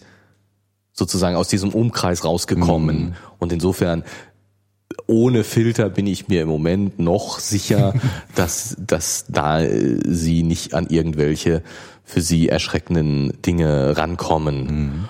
Ähm, aber das, das wird sich sicherlich ändern. Und äh, ich bin, ja, ich bin zwiespältig. Also im Moment sage ich, ähm, ich will nicht so einen Filter, sondern äh, sie sollen lernen, damit umzugehen. Ich bin mir aber nicht sicher, ob ich das durchhalte oder ob das richtig ist. Da bin ich total unsicher. So wie ich eben auch dieses äh, nur unter Aufsicht quasi äh, aufgegeben habe, weil ich sehe, dass das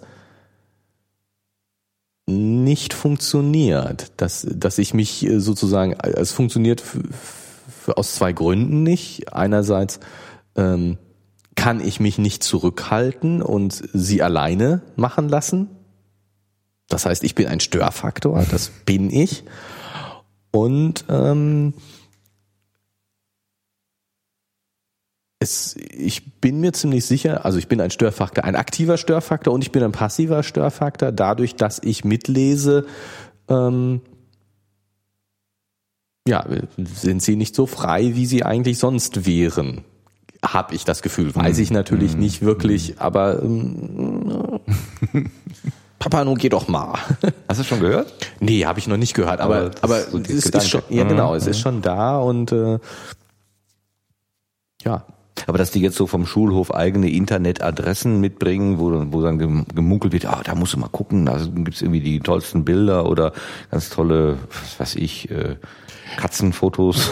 nee, also was was was vom Schulhof mitgebracht wird, wenn dann sind ähm, so Spielideen, also was was man spielen könnte. Also ist im Moment auch ähm, ist Computer hauptsächlich spielinteressant. Also dieser dieser Surf-Gedanke, ich ich surfe rum und informiere mich, ja, ist auch, aber wenig eigentlich mehr ist so, was kann man spielen und da ist der Unterschied zwischen jetzt einem, irgendeinem Online-Spiel, also was, was im Netz gespielt wird und dem Spiel lokal auf dem Rechner, äh, ist für die im Moment kein Unterschied.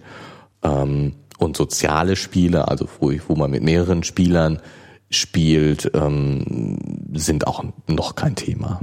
Aber das, das kommt tatsächlich. Also Minecraft ist jetzt schon mal erwähnt worden und ich glaube, müssen wir uns drum kümmern, weil eben Klassenkameraden spielen und, und das natürlich schon so eine Sache ist, dass ähm,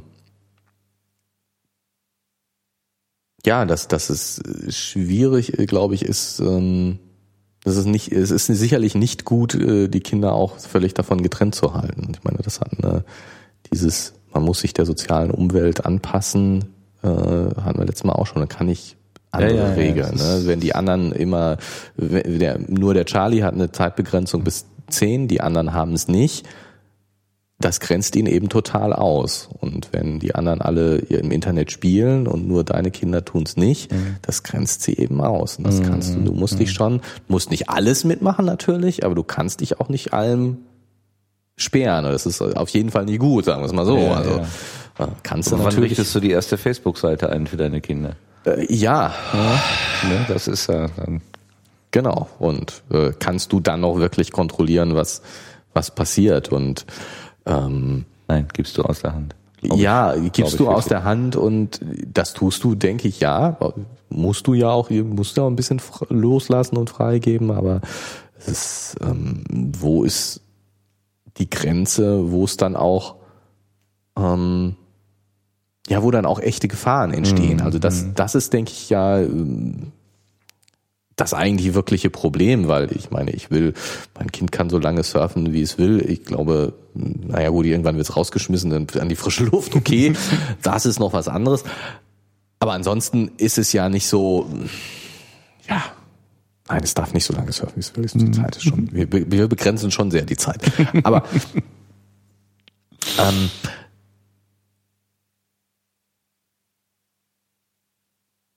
das, das ähm, Problem ist doch gar nicht, ähm,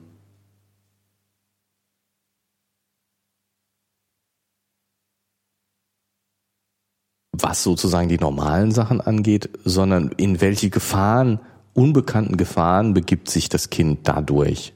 Also ähm, äh, ja, jetzt mit äh, Online-Bekanntschaften, Chat-Bekanntschaften und äh, Gefahren, die daraus entstehen, ähm, Facebook-Seiten, dass du da eben, äh, was ist die Gefahr daran, dass sich das, das natürlich, es ist, das Kind kann da alles äh, bei Facebook machen, was es will. Die Gefahr ist doch ähm, gar nicht in dem in Facebook selber, sondern dass es dann von irgendwelchen Leuten ausgenutzt wird. Ja, und also das ist Das ist ja sozusagen das Problem. die- Man die- weiß nicht, warum und wozu. Also das, Genau. der, die Verwendung der, äh, die Nutzung der Daten ist völlig unklar. Ja, und auch die, die Nutzung der, der Computer. Also ich meine jetzt, ja, ich fand hier, wir kommen wieder aufs Buch zurück, Charlie in der Zocke, die Rechner stehen da rum und ähm, der Charlie macht eigentlich nichts Böses. Er loggt sich in seinem Spiel ein und äh, spielt. Und jetzt ist die Gefahr, dass auf dem Rechner ein Keylogger ist und er seine Sachen verliert, sicherlich nicht so groß. Aber die sozusagen Gefahr, ähm, dass über einen Keylogger Passworte rausgekriegt werden und dann wirklich sch schlimme Dinge passieren als Konsequenz daraus. Was weiß ich, E-Mail-Passwörter, Zugänge zu wichtigeren Dingen, Schulmail, äh, ist ja jetzt auch nicht so ganz, kann ja schon mal was sein. Ähm, das ist ja die, die eigentliche Gefahr. Und die, die Gefahr besteht, liegt also nicht darin, ähm, dass er in diesem Spiel irgendwelche Dingen äh, begegnet, die, die nicht so toll sind oder äh, ähnliche Dinge, sondern die Gefahr ist, besteht in Beiläufigkeiten, in, in, in unerwarteten Dingen. Das ist sozusagen so, was weiß ich, ich, wir hatten gerade die, die Whitelist und Blacklist im, beim Surfen für die Kinder. Ja. Und ähm, ja, die Gefahr, dass meine Kinder auf irgendwelche Seiten surfen, äh, wo sie Dinge zu lesen und zu sehen kriegen, äh, die sie nicht zu lesen, zu sehen, sonst wie sollten, besteht. Ich sag jetzt aber mal theoretisch. Und ja, dann lesen sie was, was sie vielleicht erschreckt und aber dann hören sie auch auf damit zu lesen und kommen hoffentlich bei mir vorbei. Also diese, weißt du, diese Gefahr, die aus dem eigentlichen Inhalt, der jetzt da ist, kommt beim Surfen, sehe ich als nicht so groß an. Was kann da schlimmstenfalls passieren? Die Gefahr, dass sie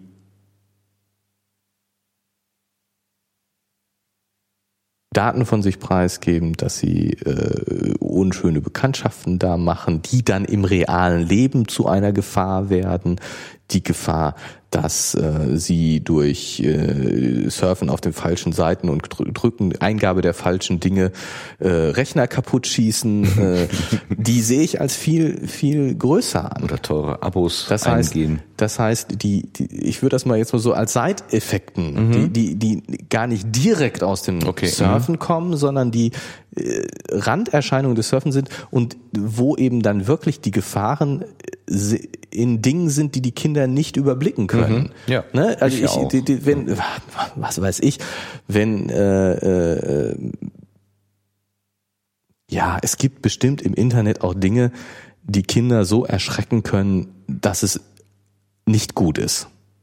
Ne? Dass es ernsthaft ein Problem ist gibt es auch Dinge, die, die Erwachsene erschrecken können. Also, ja, ja. Selbst, ich meine, es ist ja. Nein, äh, ganz bestimmt, ganz bestimmt. Aber äh, eigene Erfahrung. Es gibt so ähm, äh, äh, Filme, wo man irgendwelche Unfälle sieht bei YouTube. Irgendwie gerade in Russland wird ganz viel Verkehr gefilmt, ja. keine Ahnung und ähm, ich habe da vor einiger Zeit auch mal davor gesessen, das war ganz interessant, also wie was da auf Russlands Straßen so los ist, dass da ist man ja hoch ähm, erschreckt. Und ich habe dann irgendwie einen, ich weiß gar nicht mehr, was das genau war, aber ich glaube, da wurde ähm, ein Mensch überfahren. Und äh, das hat mich einfach total, also das zu sehen äh, und üblicherweise wird ja dann immer äh, irgendwie abgeblendet oder so. Ja, also wenn wenn da eine Redaktion dahinter ist, die sagt dann so, also bis hierhin können wir es zeigen und wir deuten das an und dann ist aber dann gut. Dann ist aber auch gut. Aber das war einfach ein realer Film äh, und und da wurde eben, da war klar, da ich weiß jetzt gar nicht genau, ob das hinter der Hecke war oder so. Es war nicht ganz explizit, also man sah jetzt nicht den Menschen da in seinem Blut liegen und in seine Einzelteile ja, gut, okay, zerfliegen, aber, aber äh, es war schon so, dass ich gedacht habe, hallo, das ja. hätte ich aber lieber nicht gesehen. Ja, ja, klar. Ja? Und und das ist nicht genau so, dass du dann äh, äh, Albträume davon hast und ein paar Tage schlecht träumst und dass es dich ja. so ein bisschen verfolgt und und klar. Das ist der direkte. Genau, das ist, das, ist der direkte, Wirkung, ne? das ist die direkte Wirkung und natürlich äh, gibt es da auch für Kinder Gefahren und ähm, äh, die finde ich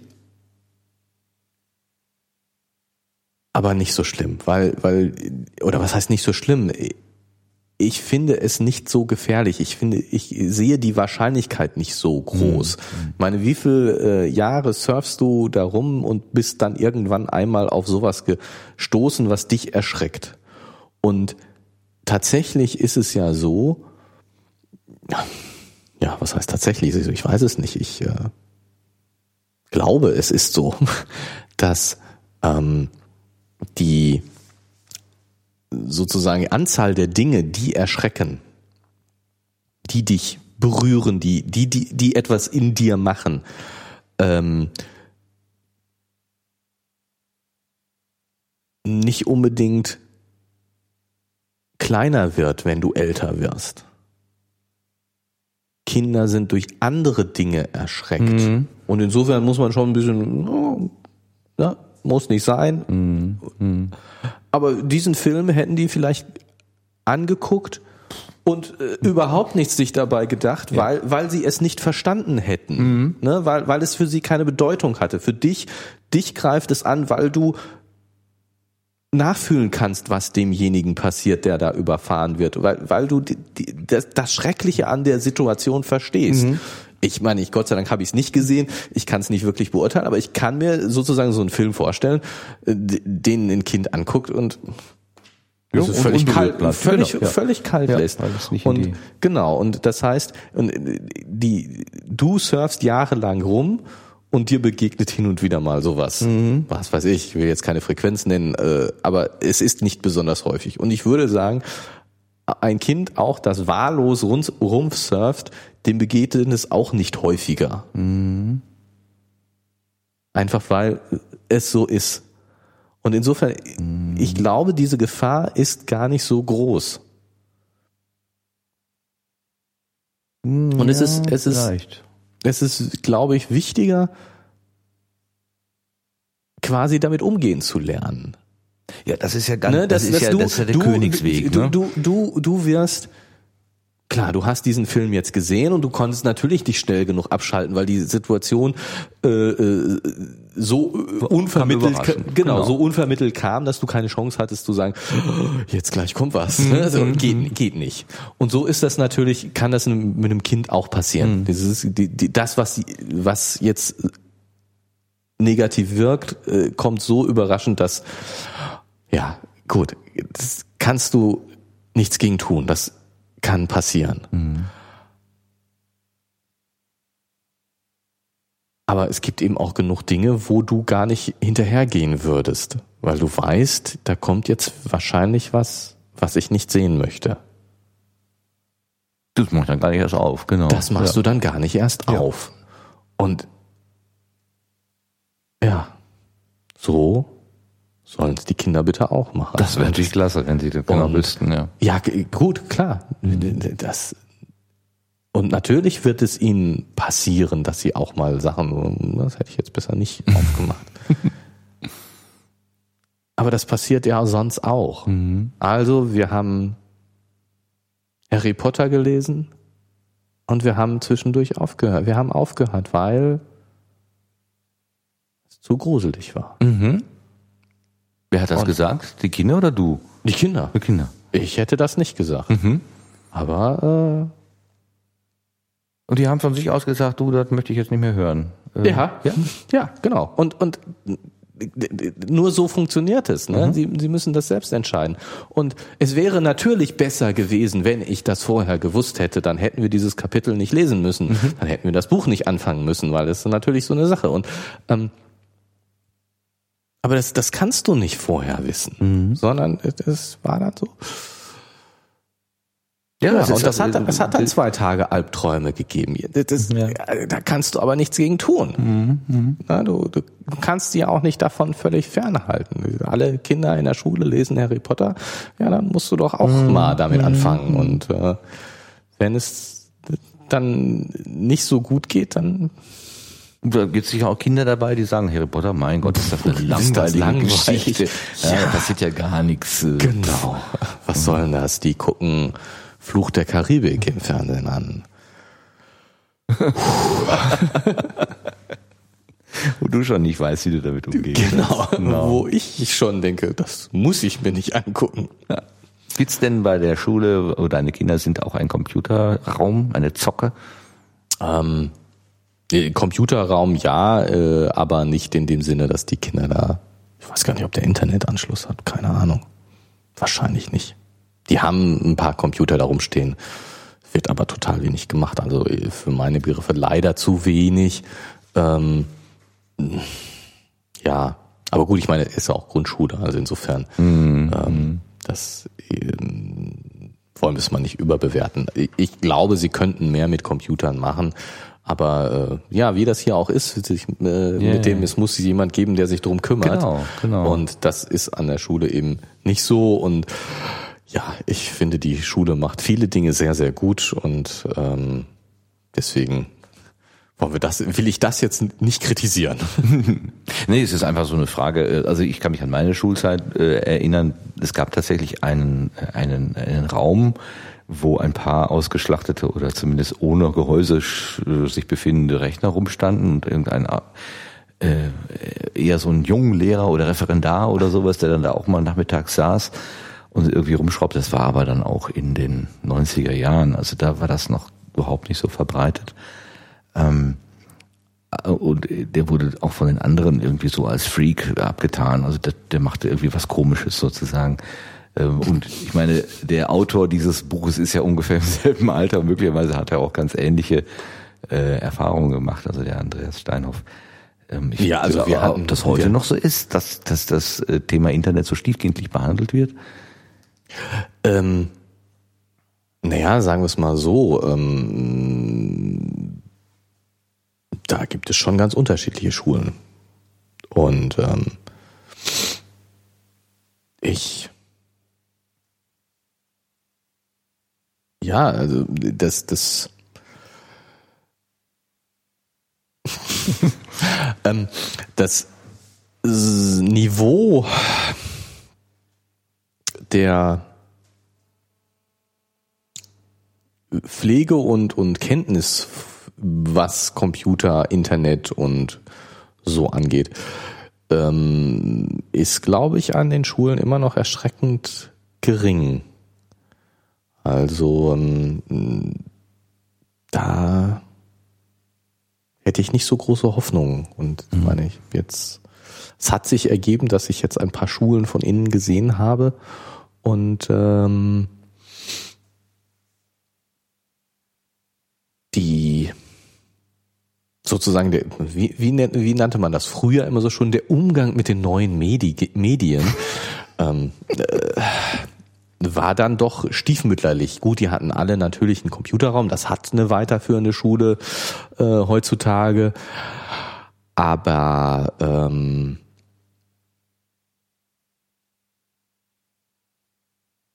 ich hatte nicht das Gefühl, dass, dass das jetzt, äh, dass da eine große Kenntnis äh, von Seiten der Lehrerseite äh, vorhanden ist, ähm, was die Möglichkeiten angeht mhm. und und äh, ja. Ich weiß nicht, also jetzt zum Beispiel ähm, an der Uni. Ähm, WLAN ist Standard mhm. an jeder Uni. Ich glaub, denke, ne? Also, dass du sozusagen überall WLAN verfügbar hast, ist heutzutage so an der Uni. Und jeder hat seinen Laptop und mhm. was. Und jetzt will ich nicht über alle Schulen sprechen, aber die, die ich jetzt gesehen habe, die waren da aber ganz weit von entfernt. Mhm. Dass so WLAN überall Standard ist. Hm, ist ja auch so ein bisschen die Frage. Man, von einem Studenten erwartet man ja, dass er sein, äh, was er halt zum Studieren braucht, also die Materialien sich selber beschafft. Deswegen gibt es eine große Bibliothek, wo man reingehen kann, wo man sich Sachen rausholen kann. Und äh, das Internet wird ja letztendlich auch als großes Nachschlagewerk verwendet. Ähm, und man, das ist äh, eben äh, gehört zum äh, ja zu dem, zu dem, was man vom Studenten erwartet, dass er sich selber Informationen, selber informiert. Vom Schüler erwartet man das vielleicht nicht so in erster Linie. Da gibt's eben die Bezugsperson Lehrer und da gibt, kommt die Information her. Also die Information kommt von der Zentralstelle Lehrer und an der Uni kommt die Uni äh, kommt die Information eher von der Zentralstelle Welt ja, Bibliothek, andere, andere Menschen oder so. Und, und da ist es vielleicht wichtiger, dass man so einen Kontakt in die Welt hinein hat, als an einer Schule als Recherchemedium für den einen oder anderen Sonderfall sicherlich äh, ja, auch mal. Ich meine, die, die, es aber gibt grundsätzlich kommt ja äh, kommt äh, das, was man lernt aus dem Buch und der, der Lehrer sagt eben ähm, überschlagt mal Seite 10, da stehen falsche Sachen also drauf das, oder so. Das, das ist, denke ich, also das ist nicht so, sondern äh, äh, was weiß ich, dass Referate gehalten werden und gesagt wird, hier recherchiert mal, auch im Internet ähm, das ist in der Schule schon so. Also mhm. das, das passiert in der Schule. Also das Internet ist durchaus in der Schule präsent und ich meine, ähm, in dem Computerraum, der dann auf jeden Fall vorhanden ist mhm. und Internetzugang hat, äh, wird der dann auch recherchiert. Nichtsdestotrotz ist eben der, der technische Standard sozusagen, der da ist, äh, doch habe ich das Gefühl hinter der Zeit äh, hinterher in, in vielen mhm. Bereichen. Dass eben, ja, also auch so,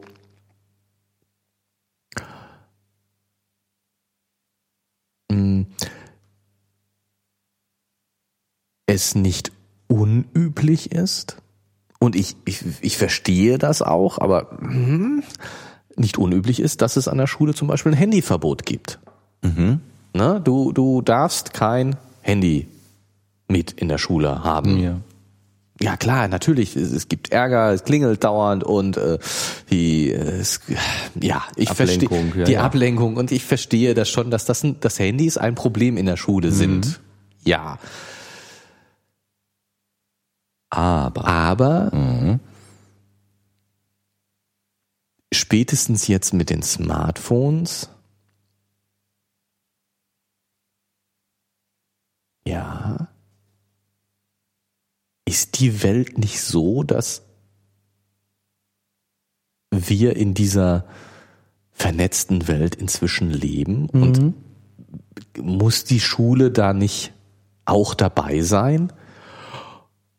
Das ist im Moment noch Zukunftsmusik. Also wenn ich sage, wir leben in dieser vernetzten Welt, trifft das auf ganz viele Menschen nicht zu. Und äh, ich selbst habe auch kein Smartphone und lebe prima damit. noch. Noch. ja, ich meine, irgendwann kriege ich auch mal eins. ähm, und insofern, äh, an der Stelle ist im Moment noch kein Defizit in der Schule, ganz bestimmt. Mhm. Wenn ich mir nur angucke, was sozusagen den, den Computertechnik-Standard, der in Schulen, den ich in Schulen sehe, ähm, wenn ich den, dann weiß ich, dass, dann habe ich das Gefühl, ich weiß es nicht, dann habe ich das Gefühl, äh, dass sich das in zehn Jahren auch nicht geändert ist, weil die, die, die Computertechnik in Schulen äh, hinterherhinkt. Im Gegensatz zum Beispiel zu Universitäten. Mhm. Und ja, das finde ich bedauerlich. Ja, ich überlege schon die ganze Zeit, also äh, mag es vielleicht auch daran liegen, dass man gar nicht weiß, wo man dieses Thema im Moment unterbringen soll. Also in den 90er Jahren, als ich das da erlebt habe, da war das so eine Art äh, Zusatzkurs zu den zum Physik. Du also warst so, in den 90er Jahren in der Schule? Nicht? Ich habe doch Warst 85 Abi gemacht. Das sind doch die 90er. Nee, die 90er sind von 1990 bis 1999, glaube ich hätte ich gesagt. Das waren die 80er, als wir in der Schule waren. Denke ich. Aber das 19. Jahrhundert sind die Jahre 1801 bis 1899. Ja, das stimmt, aber trotzdem sind die 90er, Martin. Hits aus den 80ern sind aber, okay, also ich habe, sind die Lieder, die wir gehört haben, als wir im richtigen Alter waren. Also von den vier Zahlen, die ein Jahr ausmachen, war die dritte Zahl eine Acht. Genau. So. So. In der Zeit. Also diese, dieser, dieser, dieser Kurs war allenfalls wo man gesagt hat, das sind jetzt die, äh, die Nerds aus dem Physik-Leistungskurs und eventuell noch, wenn man da irgendwelche komischen Berechnungen drauf machte, dann vielleicht noch die Mathemat Math äh, mathematisch irgendwie Interessierten oder so. Ja, ja also ähm, die Naturwissenschaftler, Nerds auf gut Deutsch. Also bei uns war es so, wir hatten äh, an der Schule einen, in Worten einen Computer mhm. und wir hatten äh, so einen Programmierkurs. Ähm, ja, ich glaube, das war noch in der Mittelstufe, hatte ich den Programmierkurs. Immerhin. Und ja, ne, da hatten, hatten wir einen Programmierkurs. Mhm. Ähm, und wir hatten den einen Computer und wir haben noch auf so Karten markiert. Also es mhm. waren nicht mehr Lochkarten, sondern es waren Markierungskarten, aber wir haben programmiert, indem wir Karten äh, gemacht haben und die wurden dann in den Computer, äh, in so ein Lesegerät rein, weil es war ja nur ein Computer und äh, der hatte nur eine Konsole und ähm, an dieser Konsole durfte hin und wieder mal vielleicht ein Ausnahmeschüler sitzen, aber also auch nur unter ganz strengen Auflagen mhm. und die Normalsterblichen durften nur ihre Lochkarten da eingeben. und ich meine, von Vernetzung war nun wirklich sowas von mhm. keine Rede. Also ja, das war dieser Rechenapparat, der wurde ja. eben als Rechenapparat. Nein, als man muss ja auch wirklich sagen, wenn wir das jetzt mal angucken, wie, wie schnell die Entwicklung ist, ähm, in den 90er Jahren. also wo die dritte Zahl eine 9 ist. ähm, da ist ja erst äh, das Internet nach Deutschland gekommen. Also ähm, ja. das, das ja? tatsächlich. Was habe ich denn? Äh, ich habe an anderer Stelle mal versucht rauszukriegen, wann ich meine erste E-Mail oder den ersten E-Mail-Kontakt hatte. Ähm, aber da weiß ich noch, da, für, als ich studentische Hilfskraft war, bin ich für den Professor zur Fernschreibstelle der Universität gegangen und habe dort eine E-Mail abgeholt, die dort ausgedruckt wurde und die habe ich dann äh, zu dem Lehrstuhl getragen. Das kam aus Amerika und da stand irgendwas drauf, äh, Kongressanmeldung bestätigt oder irgendwas in der Art. Ja. Und das war das Wunder schlechthin. Das kommt jetzt ein Stück Papier ausgedruckt und das ist aus Amerika. War irre. Ja. Nein, aber was, was mein Gedanke, genau. also willst du noch ergänzen? Nein. Keine Nostal Nostalgie. Ja, das alte Männer erzählen vom Krieg. Genau. Ja, genau. Ähm, nein, die, wenn wir jetzt mal überlegen, ähm, früher diese diese Rechenmaschine, da ging es eben um die äh, um, um einerseits um die Physik, also Halbleiter und wie kriegt man Strom da rein und raus und die Signalverarbeitung und so weiter. Das andere war die die Logik, die drin ist, also Mathematik. Heute ist der Computer ein Kommunikationsmittel, äh, so wie Telefon, wie Fernsehen. Es ist ja ein Medium, was irgendwie hm, äh, von der also zu nutzen wird's immer einfacher. Ich brauche überhaupt nicht mehr über Mathematik, äh, was wissen, ich muss keine Programme kennen. Äh, ich meine, es schadet nicht, wenn man sich ein bisschen mit der Logik auseinandersetzt, aber äh, doch, äh, so eine App äh, lässt ja eigentlich gar nicht mehr den Zugang zu, wie er früher mal gewesen ist. Nein, also es ist ja es ist, völlig abstrahiert und das ist ja auch der Sinn der Sache. Bunti sozusagen. Genau, genau. Und das ist ja auch auch richtig so. Aber also in welchem in welchem Fach würde man das denn in der Schule unterbringen? Also in Physik und Mathe passt das überhaupt nicht mehr rein. Nein, natürlich nicht. Aber das ist ähm, Sozialkunde?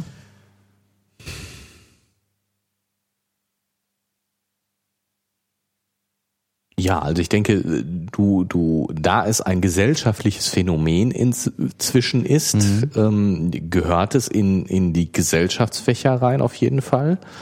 Ähm,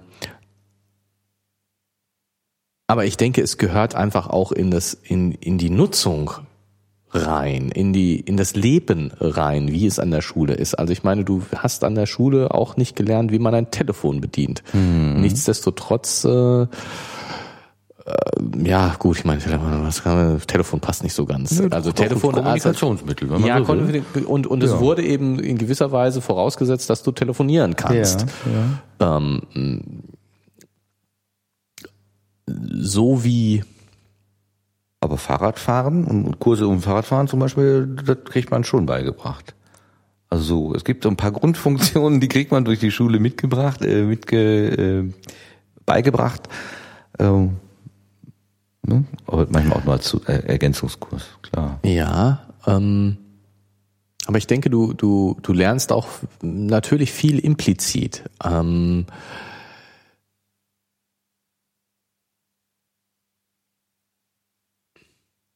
Du lernst in allen Fächern, nicht in allen, aber in ganz vielen Fächern lernst du lesen. Klar, mhm. ganz am Anfang in der Grundschule lernst du mal lesen im Fach Deutsch und lernst mhm. du lesen explizit.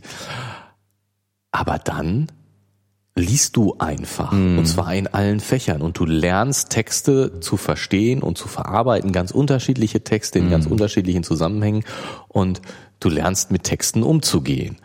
Und in, in diesem Sinne äh, müsste das, das, das Lernen mit dem mit dem Medium? Hatten, ja, mit dem ja. Medium. Wir haben, und ich würde es gar nicht mal das Medium. Das, das, ich glaube, dass, dass der Blick, wenn man auf das Medium blickt, schon falsch ist. Wir hatten äh, in unserer letzten Folge dieses äh, meinen total gerne, ich find's total faszinierend, diese App, äh, die den, wo man Sternenhimmel Ach so, ja, ja, genau, genau. Äh, ähm, Star Trekker oder, oder genau, oder den so. Sternenhimmel anguckt und und dann die Namen eingeblendet ja. wird. So super tolles Beispiel, finde ich, ähm, wo eben die ja, du, du, du, das ist, lernst du, wenn du jetzt, geht es darum, ähm, mit, mit dem Medium äh, Smartphone umzugehen, wenn du dir der Möglichkeit dieser App bewusst wirst? Hm. Nee. Nein, es geht, es geht darum, mit dieser neuen Realität, mhm. dass der Sternenhimmel nicht mehr nur einfach Sternenhimmel ist, sondern dass er durch dein Smartphone mhm. erweitert wird, mit dieser neuen Realität umzugehen. Ich glaube, dass dieser Blick auf das Medium eigentlich der, der falsche Blick ist, sondern wir haben es mit einer, ja, es gibt diese, diesen Begriff der Augmented Reality, mhm. äh, mit einer neuen Realität zu tun. Wir haben es mit einer neuen Welt zu tun. Da tue ich mich ja nach wie vor ein bisschen schwer, dass es eine neue Welt ist. Also das, die, der, in dem Moment, als man ein Fernglas erfunden hat, da konnte man plötzlich Dinge, die weit weg sind, äh, nah sehen. Äh, das äh, wäre ja dann auch eine neue Welt, weil plötzlich mein Horizont im wahrsten Sinne des Wortes sich erweitert. Ähm, aber es bleibt ja trotzdem, das, was ich unmittelbar erlebe, bleibt dieselbe Welt. Ja. Auch ähm, wenn ich um die Ecke gucken kann. Ich kann, es gibt ja so Periskope oder so. Ja, da kann na, ich halt, aber äh, pass auf, pass auf, pass auf. Gegen, Gegenposition. Okay. Ähm, ich habe mir sagen lassen, dass die Erfahrungswelt von Kindern sich innerhalb der letzten Generation grundlegend geändert hat. Während wir, als wir Kinder waren, ähm, im Wesentlichen die, die Welt, unsere Welt begangen haben, von A nach B gelaufen sind, mit dem Fahrrad gefahren sind, gemacht und getan haben, werden Kinder heutzutage viel mit dem Auto von A nach B gefahren. Und die Wahrnehmung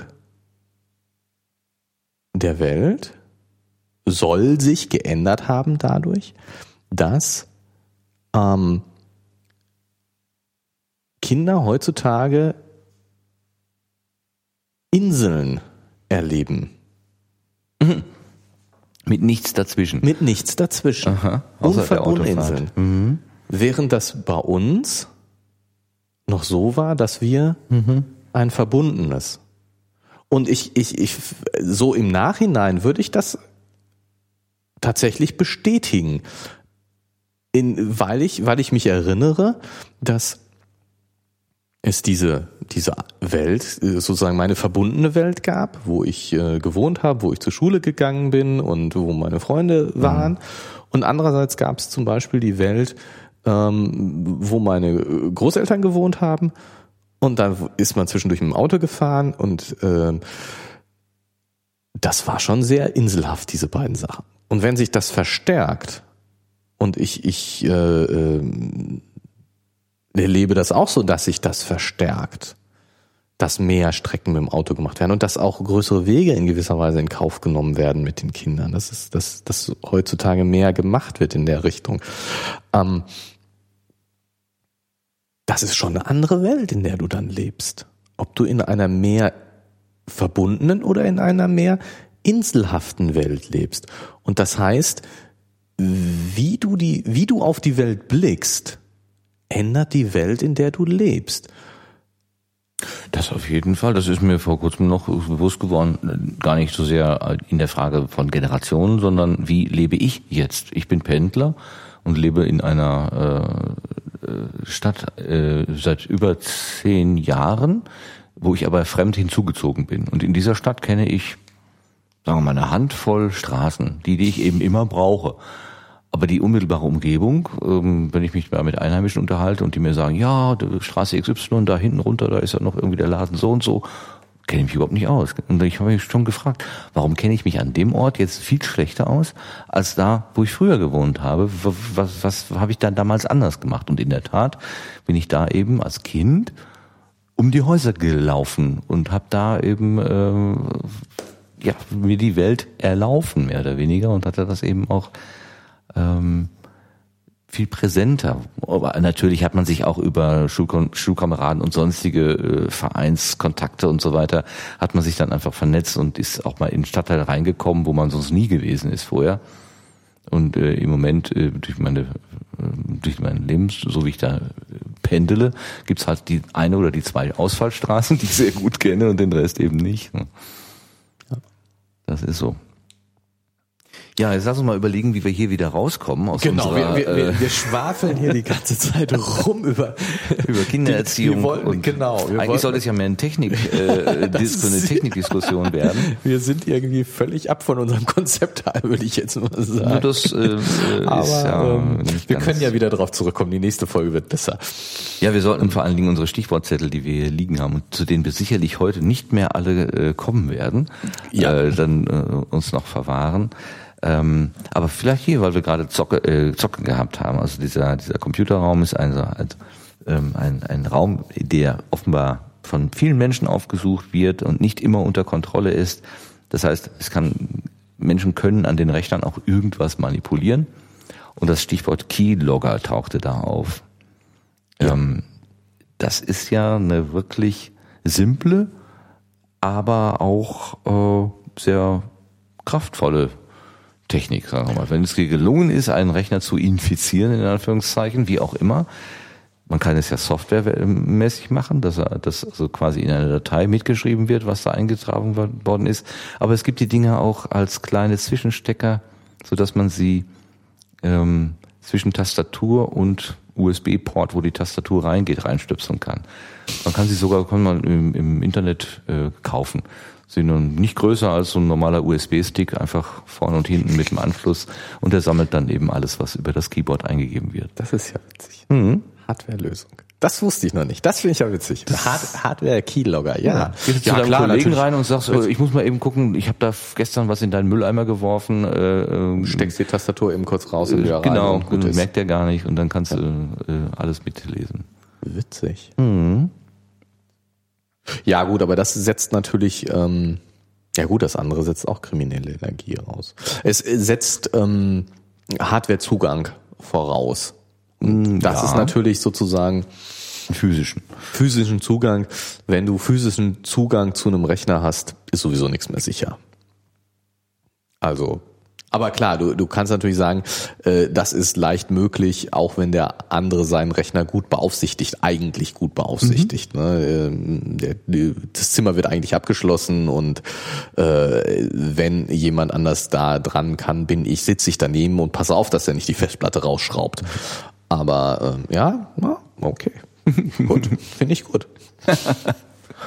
Ja, weil gut, die andere andere Variante, die du gerade ansprichst, ist ja äh, dies, äh, also wenn wir jetzt eine Softwarelösung haben. Genau, das das die kann jetzt, als Virus. Ähm, die kann jetzt auf, auf den Rechner kommen, indem jemand wirklich sich hinsetzt und sagt, ich habe, ich bin hier zugriffsberechtigt auf das Gerät, ich will dieses Gerät jetzt mit einem Keylogger Software Keylogger ausstatten äh, leg da eine CD ein oder stecke einen entsprechenden äh, Speicherstick rein und lade das Programm auf den Rechner. Ähm, oder aber, wenn der Rechner eben vernetzt ist mit der großen weiten Welt, dann ist dieser Zugang, also dieser genau. physische Zugang, ich muss mich da dran setzen, auch gar nicht erforderlich. erforderlich. Sondern ähm, das ist ja ja, ich glaube, die für, für den Otto-Normalverbraucher, Privatanwender und sprechen wir den jetzt mal an, weil ich meine, das mit dem Keylogger reinstecken äh, als zu, bei der Tastatur hört sich für mich schon sehr nach Industriespionage an, weil ich meine, jetzt mal ganz ehrlich, ich würde nicht bei dir einen Keylogger installieren wollen, wenn ich auch bei dir zu Hause bin. Also sozusagen die Leute, die in deine Privaträume kommen, mhm. den vertraust du doch in der Regel. Ähm, und insofern, äh, ja, ist, finde ich, eine interessante, interessante Sache, ähm, aber doch eher äh, sozusagen für, für professionelle Anwendung, für professionelle Computer im, im, im Businessbereich, im Geschäft, in der Geschäftswelt. Im Privatbereich kann ich mir das jetzt nicht so richtig vorstellen. Und so ein bisschen wollten wir ja darauf fokussieren, mhm. auf die Nicht-Profi-Anwender. Mhm, mh, mh. Ähm, und da ist natürlich das, das ähm, ich infiziere mich, äh, mein Rechner infiziert sich, ich äh, ja infiziere meinen Rechner ähm, von außen, dadurch, dass ich irgendwo rumsurfe und äh, die meisten Schad, die meiste Schadsoftware äh, fängt man sich inzwischen ein, dadurch, dass man rum, rumsurft. Also es war mal Mails, die das, das größte Problem. Inzwischen mhm. ist das Surfen das größte Problem. Und ähm, da ist es natürlich möglich, ich lade mir irgendwas, ich lade irgendwas runter. Das, ich surfe nur auf eine Seite, also dieses Runterladen hört sich immer so aktiv an, mhm, aber das, mhm. äh, nein, das stimmt gar nicht, sondern ich gehe einfach irgendwo hin und ähm, auf dieser Seite ist etwas, das ein Runterladen irgendeiner Kleinigkeit anstößt und äh, dadurch installiert sich auf meinem Rechner etwas äh, durch eine Sicherheitslücke im Browser zum Beispiel und äh, dann ist es da drauf. Ähm, und äh, es ist auch nicht so, dass dass ähm, ich jetzt sagen kann, äh, ja, ich äh, meine Güte, ich bin auf der Seite, was soll da jetzt passieren? Ähm, äh, ganz viele Seiten sind infiziert, weil eben äh, die Leute, die solche Keylogger verteilen wollen, ähm, das nicht auf ihrer eigenen Seite machen natürlich. Also ich muss nicht auf die Seite von irgendjemand Bösen gehen, mhm. um mir böse Software einzufangen, sondern die sorgen dafür, dass diese böse Software auf ganz harmlosen Seiten ist. Mhm. Ähm, da, da, sind die schon nicht so dumm, die Leute, die diese Keylogger verteilen. Und ich meine, das, das, das, das Schlimme ist ja, ähm, sind ja professionelle Leute, die versuchen, in deinen Rechner einzuloggen. Ich meine, das ist auch noch so ein Punkt. Der, der Charlie hackt ja tatsächlich auch in diesem Abschnitt. Er hackt? Er hackt. Wo? Indem er die Accounts der Leute, den Leuten zuordnet. Er ganz am Anfang guckt er, wer gehört denn zu welchem Account.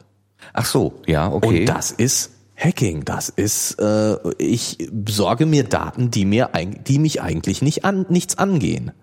Hm, ja, im allerweitesten Sinne, Sinne würde ich das sogar unterstreichen. Das, ja. ja. und das macht er aus sportlichen Gründen. Mhm. Äh, das interessiert ihn einfach mhm. und er guckt mal, was er so rausfinden kann. Mhm. Das ist nicht keine vorgesehene Nutzung äh, zu kontrollieren, äh, wer ist denn jetzt wer. Also nicht für ihn, weil er nicht die Rolle des Administrators hat. Also wenn ja, auch den Administrator geht es eigentlich nichts an. Der darf, der darf, der, der, der, wenn ja. ungewöhnliches Nutzung auftritt, darf so, er natürlich genau, was ne? machen, ne? aber er darf die normale Nutzung eigentlich nicht kontrollieren. Nein, nein, also genau. es geht ihn nichts an und ja. es geht den Charlie nichts an und eigentlich so. Das ist natürlich völlig harmlos, was er macht. So, ne, jetzt nichts nix Schlimmes. Mhm. Aber sozusagen streng genommen ist mhm. das das Ausspähen von Daten, die ihn eigentlich nichts angehen.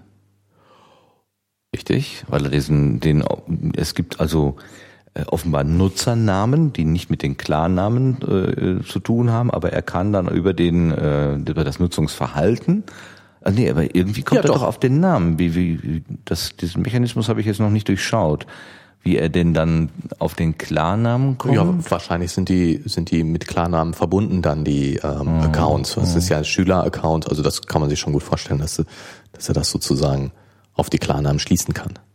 Aber es ist ja so dann äh, im Prinzip ein, ein Mensch, der kein Namensschild trägt, also dir erstmal anonym gegenübertritt, wird durch die Computerbenutzung weil du eben siehst, ach, der loggt sich jetzt in diesem Moment ein und ich kann gucken auf der Liste der Eingeloggten, jetzt ist eine Person dazugekommen und die Person heißt irgendwie Hans Dampf, dann kann das ja nur der Hans Dampf sein. Genau, genau. Mhm. Ich, schlie ich schließe aus dem Verhalten ich, äh, auf neue Daten und ich komme damit an Daten, die mich eigentlich nichts mhm. angehen. Genau. Die eigentlich nicht für mich bestimmt Stimmt, sind. der macht das und, richtig. Und ähm,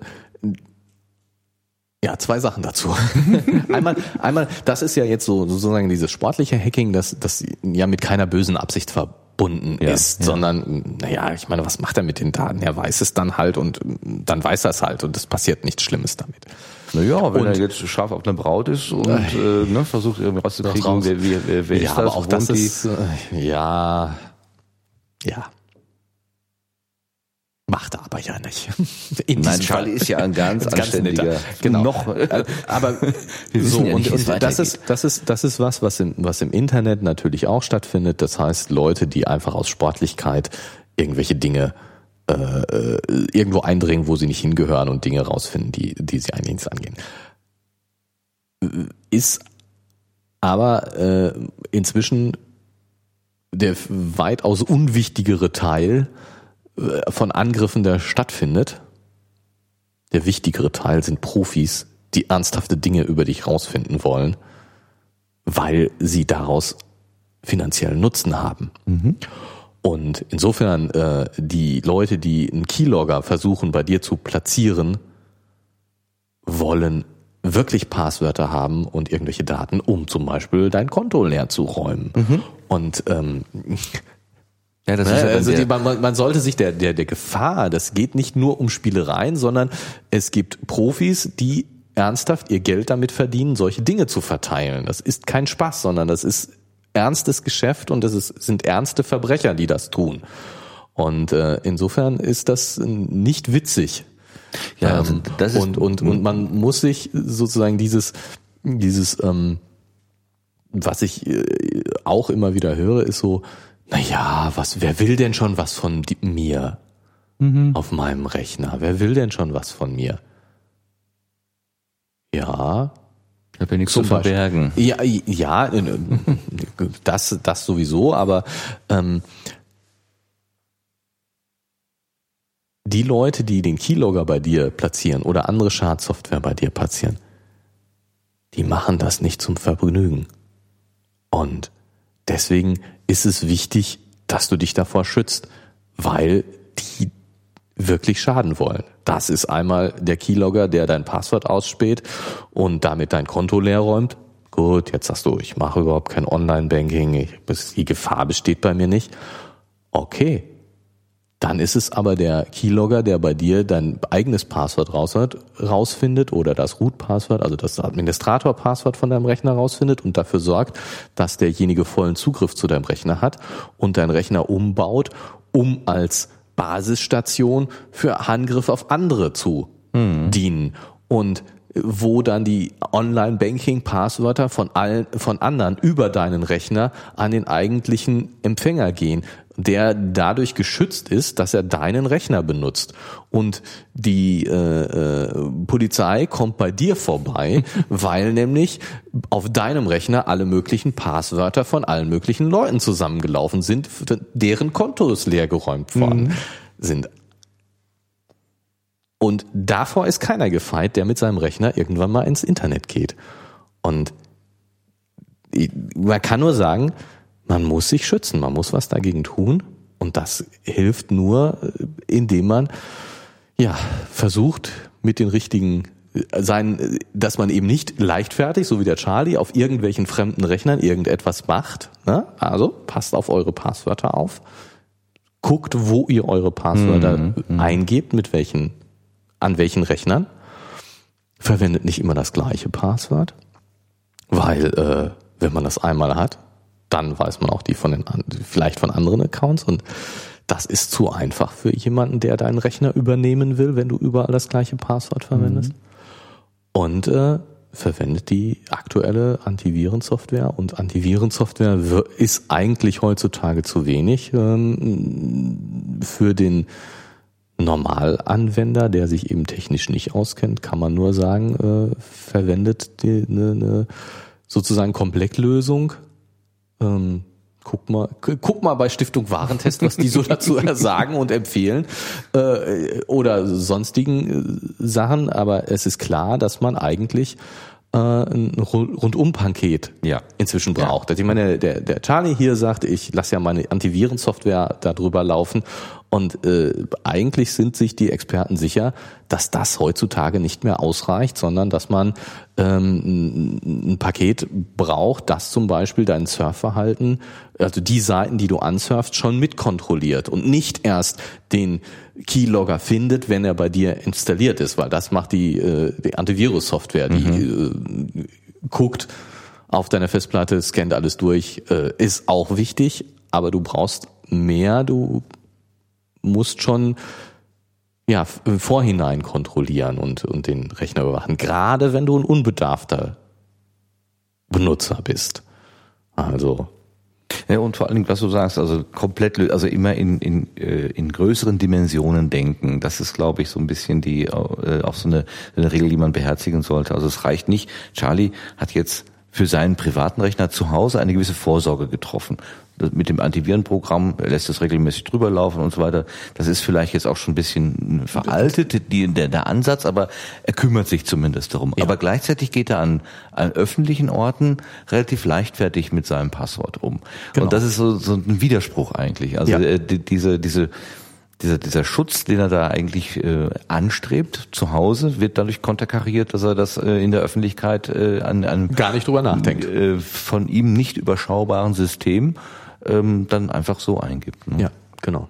Und das andere, was du angesprochen hast, ist, äh, dass eben ein äh, Antivirenprogramm, so wie Charlie es einsetzt, also was dann einmal am Tag äh, die Bits und Bytes Muster, die dann auf einer Festplatte liegen, mit bekannten äh, Schadmustern sozusagen vergleicht, vergleicht ähm, dass das so ein bisschen äh, der Vergangenheit angehört. Das kann man immer mal noch als zusätzliche äh, ja, das ist ja in, in, dies, ja in diesen schädlich. Paketen auch immer drin. Mhm. Also und und ähm, sicherlich es gibt ja immer wieder die Hinweise, dass man das auch mit freier Software machen kann. Das heißt, man muss nicht unbedingt Geld dafür bezahlen.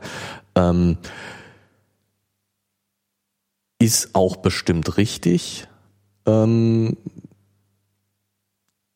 aber nur, wenn man sich damit auskennt und weiß, was man da tut. Mhm. Also ich wüsste nicht, von einem Paket, was kostenlos ist und sozusagen dem unbedarften Benutzer Schutz gewährt, genügend, hinreichend Schutz zusammenpasst. Also es gibt ganz tolle Firewalls, es gibt ganz tolle Virenscanner, äh, aber das passt dann nicht zusammen und äh, erfordert eben, dass du dich damit auskennst. Mhm. Und äh, insofern ich benutze eine integrierte Lösung und mhm. bezahle gern dafür Geld, damit ich mich nicht darum kümmern muss. Und ähm, ja. Das heißt, ich kann dich jetzt auch gar nicht fragen, wie eine private Firewall funktioniert. Das, das ist mir nämlich bis heute nicht hundertprozentig klar, weil eine Firewall für mich äh, etwas ist, was ein Netz gegen ein anderes Netz abschottet. Also dagegen gewisse äh, Ströme. Wir haben ja gerade hier auch gehört, es gibt ja so Supports zum Beispiel, die dann auf oder zugemacht werden. Wenn ich zum Beispiel sage, hier, dieser Rechner ist nur für HTTP, also Internet, wie wir es, äh, Internet, Quatsch, für Websurfen, für World Wide Web, www, wie wir es halt kennen, dann würde ich bis auf den Port 80 alle anderen zumachen. Was soll ich mit den Briefkästen? Die Post kann ich eh nicht annehmen. Ich, mich interessiert halt nur die äh, auf Port 80 einlaufende äh, Post sozusagen. Ähm, das wäre dann ähm, so, wo ich ein Netz gegen ein anderes abschotten kann. Ja, genau. Macht aber das, das ist der private Rechner genauso. Ja, genau. Also so. das ist die die Firewall auf deinem Rechner mhm. macht genau das.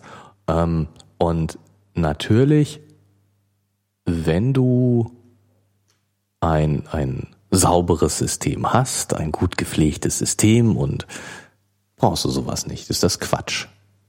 Weil wie, bleiben wir bei dem Bild bei den Postfächern. Ne? Mhm. Da kommt jemand an und schmeißt Post in, äh, schmeißt eine Briefbombe äh, in einen äh, Briefkasten rein äh, oder versucht es, eine Briefbombe in einen Briefkasten reinzuschmeißen. Wenn der Briefkasten zu ist, kann er es nicht machen. Mhm. Äh, geht nicht. Also wenn ich weiß, welche Services mein Rechner genau anbietet, wenn ich das hundertprozentig unter Kontrolle habe, dann weiß ich, auf welchen Ports er lauscht. Und wenn die Services alles sauber konfiguriert sind und in Ordnung sind, dann besteht keine Gefahr. Weil äh, das ist ja alles in Ordnung und auf allen anderen Ports äh, passiert nichts, weil die Briefkästen zu sind. Mhm. Na, weil da keiner ist, der irgendwas annehmen könnte. Na gut, das ist beim Server, verstehe ich das. Wenn der Server so. sagt, ich biete den Dienst auf Port 80 an genau. oder ich biete ihn nicht an, aber mein privater Rechner? Ja, jetzt ist, jetzt ist aber so, dass mein privater Rechner und dein privater Rechner eben nicht super toll administriert sind und sauber gepflegt sind. Mhm. Und dass da vielleicht Services laufen auf dem Rechner, von denen du gar nichts weißt. Ich muss mal gucken hier unter diesen äh, Windows Win äh, System 32 etc. Ja, das, das, das hilft nicht so viel, da jetzt reinzugucken, weil da stehen sozusagen alle Möglichkeiten drin. Das heißt, nur weil da was drin steht, heißt es nicht, dass, dass da auch was, dass das auch läuft. Ach so, okay. Mhm. Also was weiß ich, da wird auf jeden Fall ein FTP-Port drinstehen. Das heißt aber nicht, dass auf deinem Rechner ein FTP-Server mhm. läuft. Na, und der, der müsste schon laufen, damit äh, eine FTP-Anfrage äh, von deinem Rechner angenommen wird. Ja, aber mein Rechner ist ja ein Klient, der will ja, wenn er sich mit ja, FTP... Moment, es ist aber auch, ist aber auch Server. Er reagiert auch auf Anfragen. Aha. Also okay. äh, nimm deinen Rechner, äh, nimm dir die IP-Adresse und geh mit einem anderen Rechner und sag mal Ping IP-Adresse. Dann antwortet dein Rechner. Das ist ein Service, den dein Rechner bietet, dass er auf diese Ping-Anfrage antwortet. Ping heißt nichts anderes, gib mir Antwort. Ja, okay. Und er, er tut es, er gibt dir Antwort. Okay. Also äh, es ist nicht so, dass, dass nur weil dein Rechner kein dezidierter Server ist, Ja. dass er keine Services anbieten würde. Er bietet garantiert irgendwelche Services an. Du hast freigegebene Ordner. Ja. Ja, die, die, die gibt er ja auch irgendwie jemanden, der fragt, was sind denn deine freigegebenen Ordner? auch das wird, läuft über irgendwelche Ports, auf denen er antwortet. Und Also kann man sagen, jeder Netzteilnehmer äh, ist auch ansprechbar und der wird auch- Normalerweise. Natürlich ist, ist es möglich, deinen Rechner völlig zuzumachen, so dass er nur ausgehende Verbindungen hat. Klar, ich kann all diese Sachen abschalten. Aber der Punkt ist ja, wenn ich ein super Administrator bin und ein bei ordentlichen Servern ist das auch so. Ein ordentlicher Server braucht keine Firewall auf dem Server, weil da laufen die Dienste, die laufen sollen und die anderen laufen nicht. Da brauche ich keine Firewall. Das ist Quatsch, darauf eine Firewall zu haben. Ja, Weil- es sei denn, man will vielleicht äh, Zugriff aus gewissen Netzen unterbinden oder Netzabschnitten oder Teilen oder ja, so. gut, Also, okay, dann ja. wird man die Firewall aber eher wieder davor schalten. Davor, genau. Genau, Ja. aber in, für, für meinen Privatrechner und bei meinem Rechner ist es Mhm. auch so, ich weiß nicht wirklich, welche Services auf meinem Rechner laufen. Nein, ich weiß es nicht und das Nein. ist ist Das für, hat sich für Windows so ausge äh, Microsoft so ausgedacht bei mir. Äh, Ja, genau. Und dann hast du einen Aldi-Rechner, da laufen nochmal tausend Services, weil da nämlich tausend Programme äh, drauf installiert sind, von denen du überhaupt keine Ahnung hast. Ja, das schöne Fotobuch, Mensch. Ja. Ne? Und dafür benutzt du dann eine Firewall, die eben den, den Verkehr zu den Ports nochmal zusätzlich kontrolliert. Natürlich wäre es möglich, alle diese Services abzuschalten, aber es ist einfacher, ein zentrales, eine zentrale Instanz zu haben, die den Verkehr zu den Briefkästen kontrolliert. Und deswegen ist eine Personal Firewall, ein Programm, das den Netzwerkverkehr überwacht, durchaus sinnvoll. Und das dann eben einerseits bestimmte Ports zusätzlich nochmal abschaltet. Vielleicht nicht nötig, weil sowieso nichts dahinter ist. Wenn es ordentlich ist, was weiß ich, bietest du sowieso nichts an. Ähm, aber andererseits kannst du eben den, den, den Verkehr auch noch zusätzlich auf irgendwelche verdächtigen Dinge abhören. Also wenn ähm, ja so ähm, Brute Force, der brutale Angriff, ein Port-Scan, das heißt, es wird mal geguckt, auf welche, auf welchen Ports reagiert der Rechner überhaupt, kann natürlich kein einzelner Service feststellen, weil er hört nur auf einem Port. Die Firewall kann aber feststellen, oh, hier gibt's aber sonderbare Anfragen, immer wieder von der gleichen Adresse zu die- unterschiedlichen Ports. Was soll das? Und so kurz Diese- hintereinander, wie sie so kein kurz Mensch eingeben kann. Ne? Genau, da denke ich mal, sage ich jetzt mal, auch die Ports, die eigentlich offen wären, wo der Rechner vernünftigerweise reagieren würde, Mhm. mache ich jetzt mal kurzfristig für diese Adresse zu, weil ich denke, das ist ein Angriff. Mhm. Und das können eben solche Firewalls leisten. Das ist doch das, was man unter Heuristik äh, oder heuristische Prüfung versteht. Ne? Also aus dem äh, aus gewissen Verhaltensmustern herauszuschließen, dass es sich möglicherweise um etwas handelt, was nicht ganz dem dem normal, dem, dem eigentlichen dem, Verhalten. dem gedachten Verhalten oder dem gedachten Nutzung der gedachten Nutzung Genau. äh, Und, entspricht. und das sind eben, also ich meine, das mit dem Portscan war jetzt äh, nur so eine Idee von mir äh, und Ja, aber klingt doch so- sehr plausibel. Würde so ich jetzt tatsächlich glauben, dass es so ähnlich funktionieren würde. würde. Aber es gibt natürlich äh, durchaus ausgefuchste äh, Angriffsszenarien, ähm, die so eine Firewall äh, überwachen kann. Ja, Dass, dass ich eben ähm, ich weiß, dass äh, die, die, der der Service auf diesem Port die, diese Schwachstelle hat. Also achte ich darauf, dass diese Schwachstelle nicht zum Tragen kommt. Hat dich denn deine Komplettlösung, die du da einsetzt privat, äh, gefragt, welche Ports du denn gerne offen haben möchtest und welche nicht? Oder lernt die das selber? Oder wie, wie, wie, wie hast du dir das beigebracht? Also Du wirst ja auch nicht alle 65.000 Paar äh, Ports kennen und sagen, den Nee, hätte nein, ich gerne nein, und den nein, also- und den. Nein, also da dass ich das letzte Mal mir über meine Personal Firewall Gedanken gemacht habe. Das ist schon richtig lange her. Nein, tut sie nicht, hat sie nicht. Ich vertraue der Software und glaube, dass sie was Vernünftiges macht. Ich weiß es nicht. Mhm. Also das, das ist wirklich.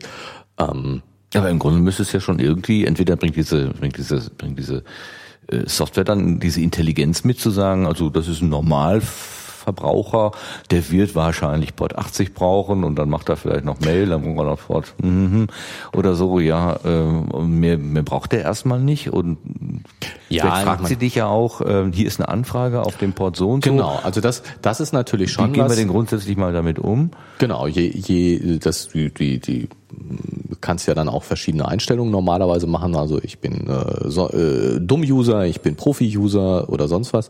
Und je nachdem äh, fragt dich die Software dann mehr oder weniger. Und äh, das ist natürlich schon so, wenn du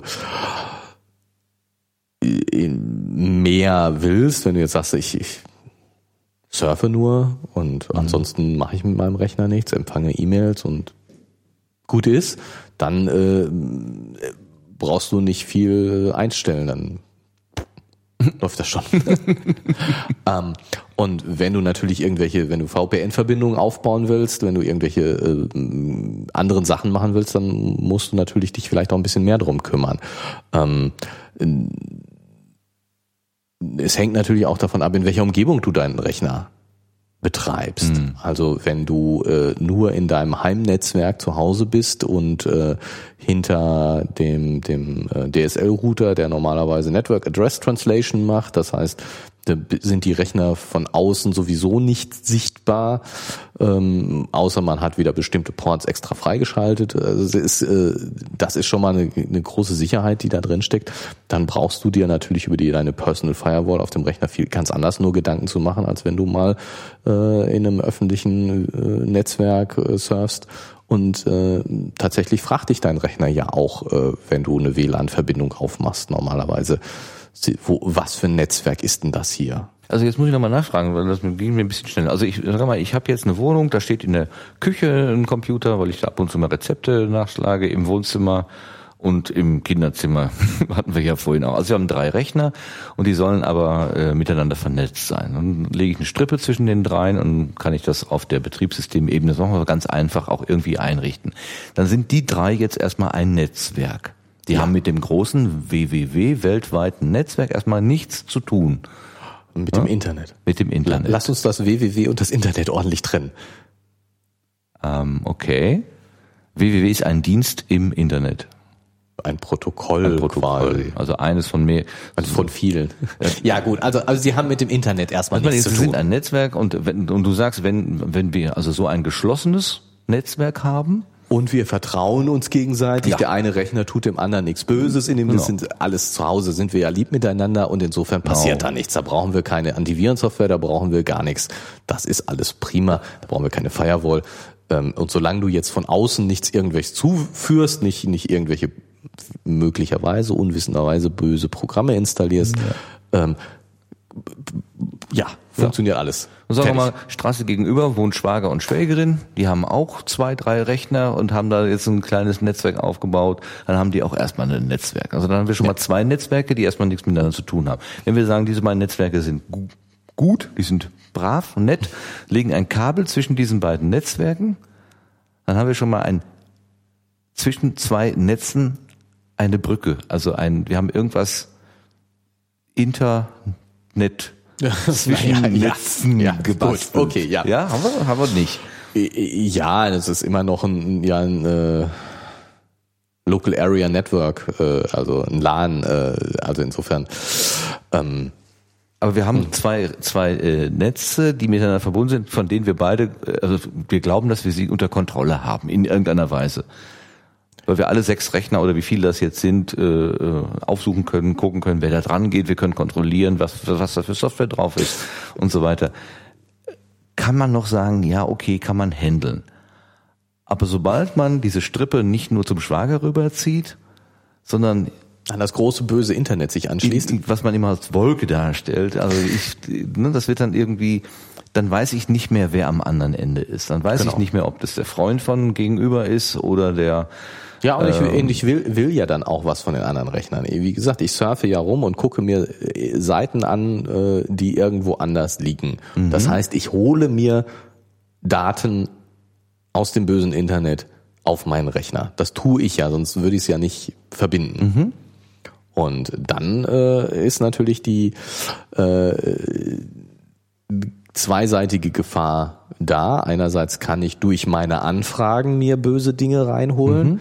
Andererseits können natürlich auch böse Leute über dieses, diese Verbindung, die da ist, auf meinen Rechner einen Angriff starten, also äh, versuchen, eine Verbindung zu meinem Rechner zu aufzubauen. Das würde aber bedeuten können, wenn ich jetzt meinen Rechner zu Hause mit dem Internet verbinde, ich mache ihn nur an und lass ihn stehen, surfe nicht rum, mach gar nichts, kann es sein, dass er infiziert wird, weil irgendjemand aktiv von außen drauf zugreift oder versucht, offene Stellen zu finden und dann vielleicht irgendwas drauf tut. Ja, ähm, tatsächlich jetzt in diesem Szenario unwahrscheinlich, weil die Standardmechanismen schon so greifen, dass das nicht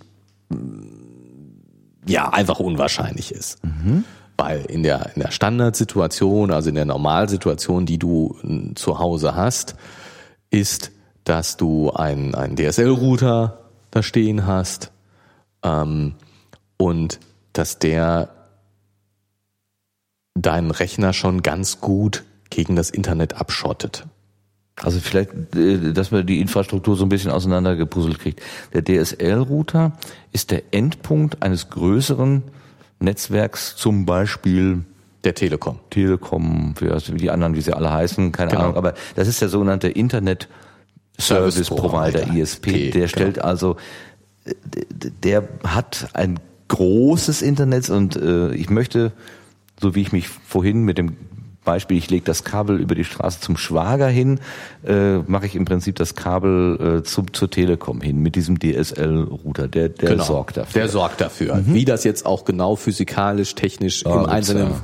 funktioniert, äh, aber der verbindet mich mit, dem, dem, großen Weiten. Ja, erst erstmal mit dem mit dem jetzt bleiben wir bei der Telekom äh, bei, mit dem Telekom Server, mhm. also mit dem mit einem Rechner bei der Telekom, mit dem Netzwerk lokal auch wieder lokalen Netzwerk der Telekom und das ist dann wieder weiter mit anderen Netzwerken. Das ist die aber die Verbindung und ähm,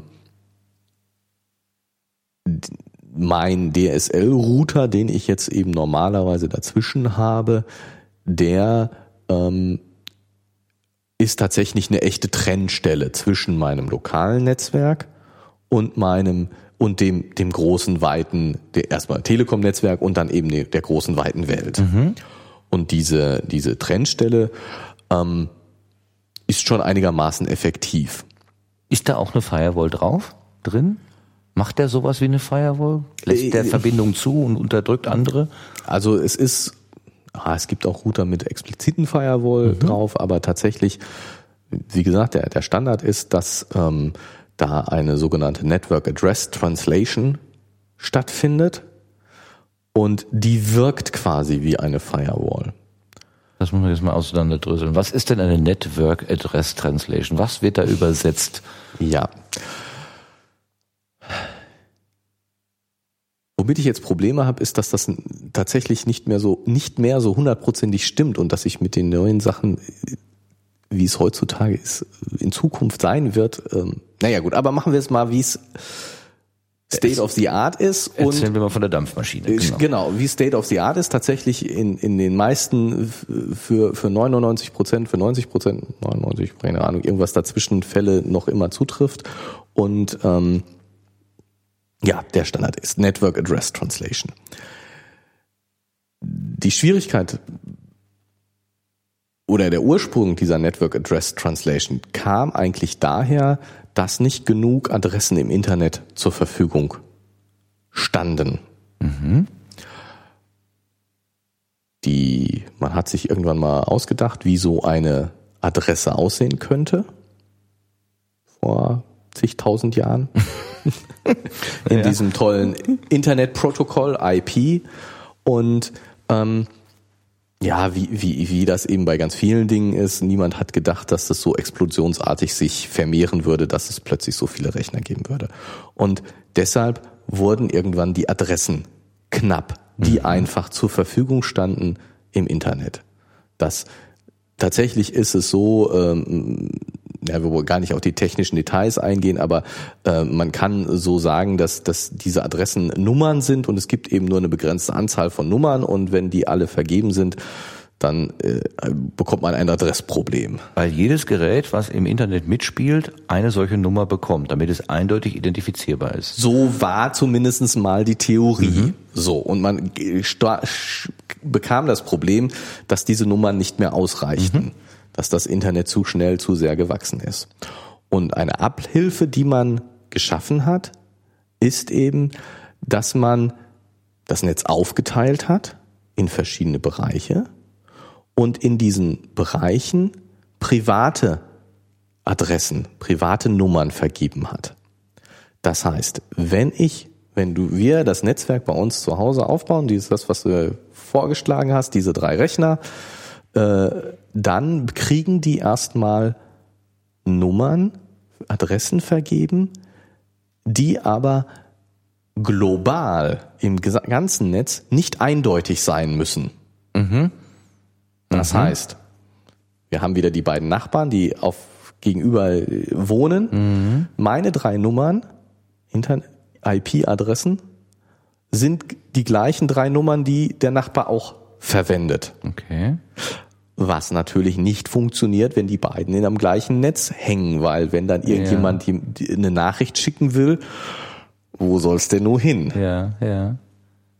Und das funktioniert aber, weil der DSL-Router diese Network Address Translation macht. Das heißt, der, es gibt einen Unterschied zwischen den internen Adressen und der einen externen Adresse, die der DSL-Router von der Telekom bekommt.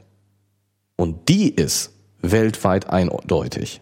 Das heißt, ah, der Router hat eine eindeutige nach außen hin. Der Router nach außen hat, hat nach außen eine eindeutige Internetadresse. Es würde aber doch reichen, wenn sie innerhalb des Telekom-Netzes eindeutig wäre.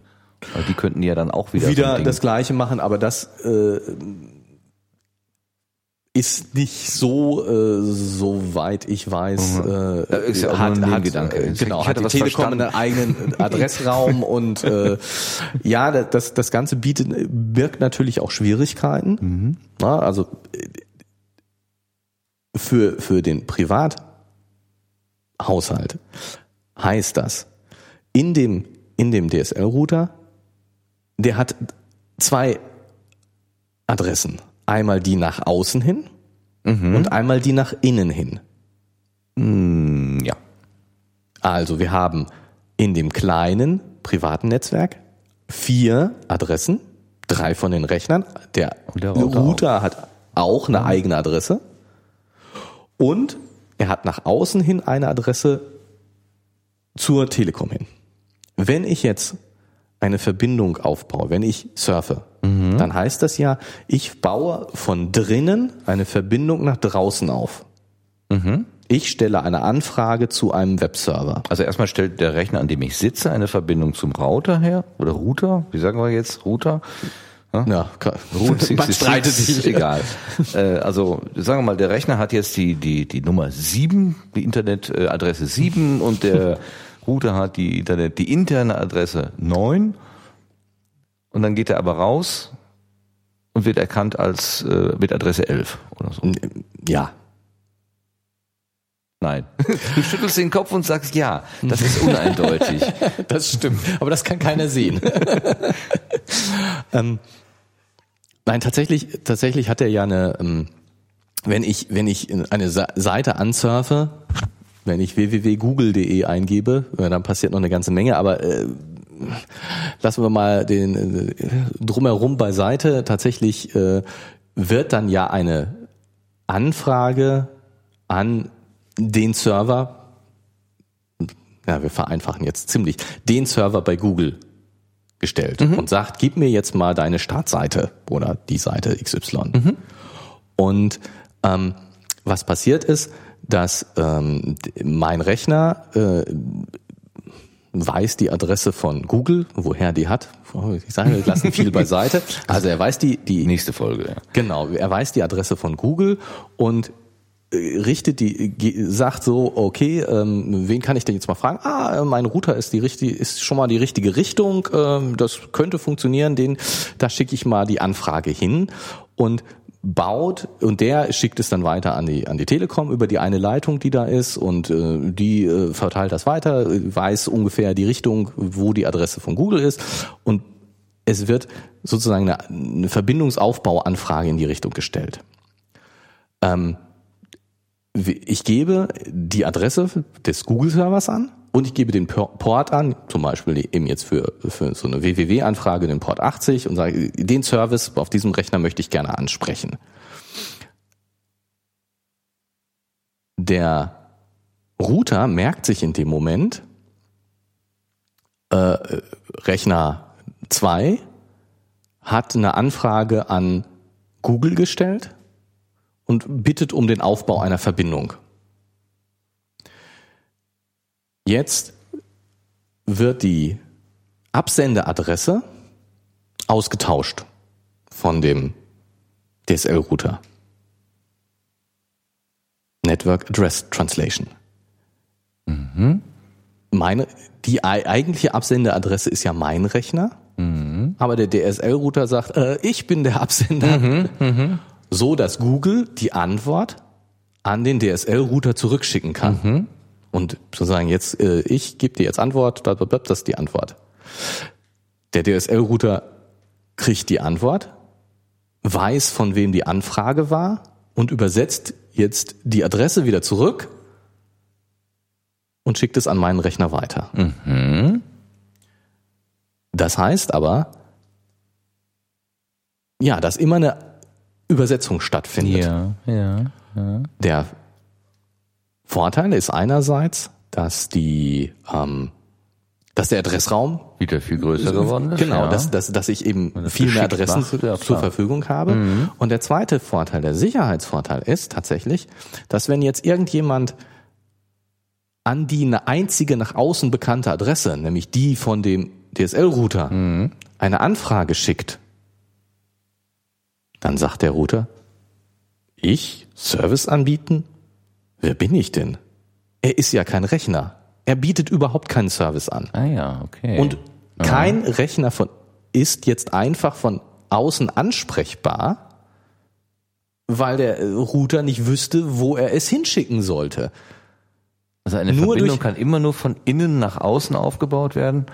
Also Rechner 2 sagt dem Router, dem Router, mach mal ja, ich will nach Google, mach mal, mach mir mal die Verbindung da fertig. Also Fräulein vom Amt, stöpseln Sie mal. Genau. Aber wenn von Google an den äh, Router kommt und sagt, gib mir mal irgendeinen deiner Rechner, ich will dem irgendwie was zuschustern, und dann sagt er, ich, nö, hier hat sich keiner gerührt. Ich, äh, hier, an wen soll ich das denn jetzt genau, schicken? Hier, was, was soll das? Mhm. Genau. Ähm, und wenn ich das, es kann natürlich sein, dass ich das tatsächlich anders will. Mhm. Ne? Es, es, gibt ja durchaus Dinge, wo es sinnvoll ist, dass Leute von außen äh, an irgendeinen Rechner rankommen. Ja, ja, jeder, äh, jeder Anbieter wie Google. Ja, gut, aber jetzt mal auch, auch im privaten Bereich. Also es gibt, Bereich, ne, dass, dass ich jetzt äh, äh, für mich selbst äh, oder für Freunde einen Service anbieten mhm. will. Ne, dann äh, kann ich das, dann muss ich das explizit auf meinem DSL-Router mhm. einrichten. Ich muss dann dem Router sagen, wenn eine Anfrage an dich kommt auf dem Port so und so viel, leite das bitte weiter an mhm. diesen Rechner auf den Port. Da kann das ich mir natürlich einen ganz, äh, äh, ganz äh, ungewöhnlichen Port ausdenken, wo sonst so keiner normalerweise drauf äh, zu Ja gut, ich meine, aber mhm. wenn wieder die Port-Scans, ja, ist äh, auch wieder wurscht. Ne? Genau, finden auch garantiert auch ja. auf meinem DSL-Router statt. Ja, aber so ein DSL-Router ist eben eine sehr, sehr effektive Firewall, weil der, die Rechner dahinter tatsächlich fürs Internet eigentlich unsichtbar mhm, sind. Mhm, Und nur wenn ich da äh, eine entsprechende Portweiterleitung einrichte, äh, werden bestimmte Dienste, die mhm. ich anbieten möchte, sichtbar. Und insofern ist, solange ich da in meinem privaten Netzwerk bin, äh, ähm, die Sicherheit insofern gewährleistet, als dass eigentlich Gefahren nur dadurch ausgehen können, dass ich etwas tue. Mhm. Okay. Aber mh, naja, wir wissen, Das geht schnell, ja, ja. äh, genau, da- das, das ist so, das geht schnell. Ähm, Ich weiß eben nicht, auch nicht immer, was ich tue an meinem Rechner. Und ich kenne mich schon besser aus als andere Leute. Also äh, es ist eben so, äh, ich stelle eben sehr, sehr leichtfertig Verbindungen nach draußen her, die dann eben in die umgekehrt, wo die Verbindung da ist, der, der DSL-Router hat die Verbindung hergestellt und die dann von außen genutzt werden können, eben zu Dingen, die ich eigentlich nicht will. Es ist also, ja, es ist eine Sicherheit, es ist auch schon eine ganz ordentliche Sicherheit, aber es ist natürlich auch nur eine Sicherheit, solange ich nicht von drinnen nach draußen eine Verbindung ausbaue. Was ich aber natürlich mache, weil ich will ja das Genau. Internet nutzen, sonst bräuchte ich den ganzen Router nicht. Ja. Und jetzt kommt der zweite Einwand. Das Ganze ähm, stimmt nur, solange ich IPv4, V4, V4, V4, IPv4 benutze. Also, dieser Adressstandard, Also Version 4. Version 4. Internetprotokoll Version Version 4. IP44. Genau. V4. Wie vor? Keine Ahnung. Ja, wie, wie? Oh, ja. Oh Gott, genau. Ähm, also die, die, diese, dieses Problematik, dass äh, zu, es zu wenig Internetadressen gibt, warum überhaupt diese jemand überhaupt diese Internet, äh, dieses Network Address Translation erfunden hat, das ist nicht erfunden worden aus Sicherheitsgründen, sondern das hat sich nur herausgestellt, dass das äh, Sicherheit bietet. Ähm, diese Problematik ist natürlich auch irgendwann erkannt worden und ähm, man hat sich dann ziemlich schnell überlegt, wir brauchen einen neuen Standard. Wir brauchen einen Standard, der mehr Adressen bietet. Angefangen mit diesen Überlegungen hat man zu einer Zeit, wo die, die, diese Sicherheitsüberlegung, dass Network Address Translation auch Sicherheit bieten kann, noch gar nicht so eine Rolle gespielt haben. Vielleicht würden uns heutzutage tatsächlich die Überlegungen in eine andere Richtung gehen. Aber Fakt ist, ähm, dass die- dieser IPv6 dafür sorgt, dass genügend Internetadressen für alle Leute vorhanden sind. Dass also Network Address Translation nicht mehr nötig ist. Aus technischer Sicht nicht mehr nötig ist. Und jetzt könnte man sagen, ja gut, wir lassen es einfach trotzdem dabei, ähm, weil es Sicherheitsvorteile bietet. Aber tatsächlich ähm, verbietet diese IPv6 Network Address Translation. Also es ist sozusagen mit diesem Standard nicht mehr kompatibel. Wenn ich diesen neuen Standard benutzen will, kann ich nicht mehr Network Address Translation nutzen. Gut, da kö- könnte man einfach sagen, ja gut, wir müssen den Standard dann ändern und äh, dann geht das eben doch wieder. Glaube ich, das wäre gar nicht so das Problem. Aber ähm, tatsächlich gibt es eben immer mehr Anwendungen, die dafür sorgen, dass ich es gar nicht nutzen will. Warum? In dem IPv6 ist enthalten, dass mein Endgerät, mein Rechner, eine weltweit eindeutige Nummer hat. Also, wir haben vorhin gesagt, IP-Adressen waren ursprünglich mal weltweit eindeutig, dann haben sie nicht ausgereicht, dann gab es diese Network Address Translation, wodurch es lokale äh, äh, Inselchen. Inselchen gab. Ähm, aber es blieb dabei, dass ähm, mit der Adresse, die ich hatte, in gewisser Weise die Route zu mir, wie findet man mich, verbunden war. Da haben wir nicht drüber gesprochen, wie sind diese Adressen aufgebaut. Wir haben gesagt, das ist eine Irgendwie, Zahl, das ist auch eine Zahl äh, letztendlich, aber diese Zahl hat eine inhaltliche Bedeutung und über diese Zahl kann man so bisschen auch feststellen, wie kommt man denn zu diesem Rechner hin. Ähm, in dem IPv6 ist die Adresse besteht aus im Wesentlichen zwei Teilen. Und zwar einmal dem Teil, der die Route zu mir bestimmt, Also wie findet man mich im Netzwerk? Mhm. Und einen anderen Teil, der mich eindeutig identifiziert. Und das heißt, wir haben neben der Tatsache, dass wir genüg, genügend Adressen haben, um jedes Endgerät, jedem Endgerät eine eindeutige Adresse zu geben, eine eindeutige Identifikation, haben wir zusätzlich sozusagen noch Platz, um völlig unabhängig davon eine Route festzulegen. Zu sagen, wo finde ich dich denn? Mhm. Was den Vorteil bietet, dass wenn ich mit meinem mobilen Endgerät irgendwo bin und mich in ein WLAN einlogge mit IPv6, ich meine private Adresse, meine Identifizierungsadresse für mein Endgerät behalte und nur die Route zu mir plötzlich eine andere ist. Mhm. Das heißt, Service Provider, die mir meinen neuen Twitter-Tweet schicken wollen, können das machen, weil sie meine private Adresse kennen, indem sie das einfach mal rausschicken und dann können sie mich identifizieren, finden aufgrund meiner privaten Adresse, unabhängig davon, in welchem WLAN ich mich jetzt gerade eingeloggt ja, habe. Ja, ja. Und dieser, dieser Vorteil. Denn ein WLAN ist ja nichts anderes als ein Router. WLAN, ja? genau. Ne, da ist ein WLAN-Router. Genau, der macht im Prinzip dieses gleiche Network Address Translation, so wie das äh, verdrahtgebunden genau, ist, ist, äh, macht das das eben über die Funk. Genau. Und der, der, der Punkt ist aber, dass ich einerseits, egal wo ich mich einlogge, egal in welchem WLAN ich mich einlogge, mhm. mein, mein, meine Rechneradresse die gleiche bleibt und mhm. ich identifizierbar bleibe. Und dass das eben für viele Services, die angeboten sind, die mit meinem Rechner verbunden sind, die für mich persönlich sind, eben sehr, sehr sinnvoll ist.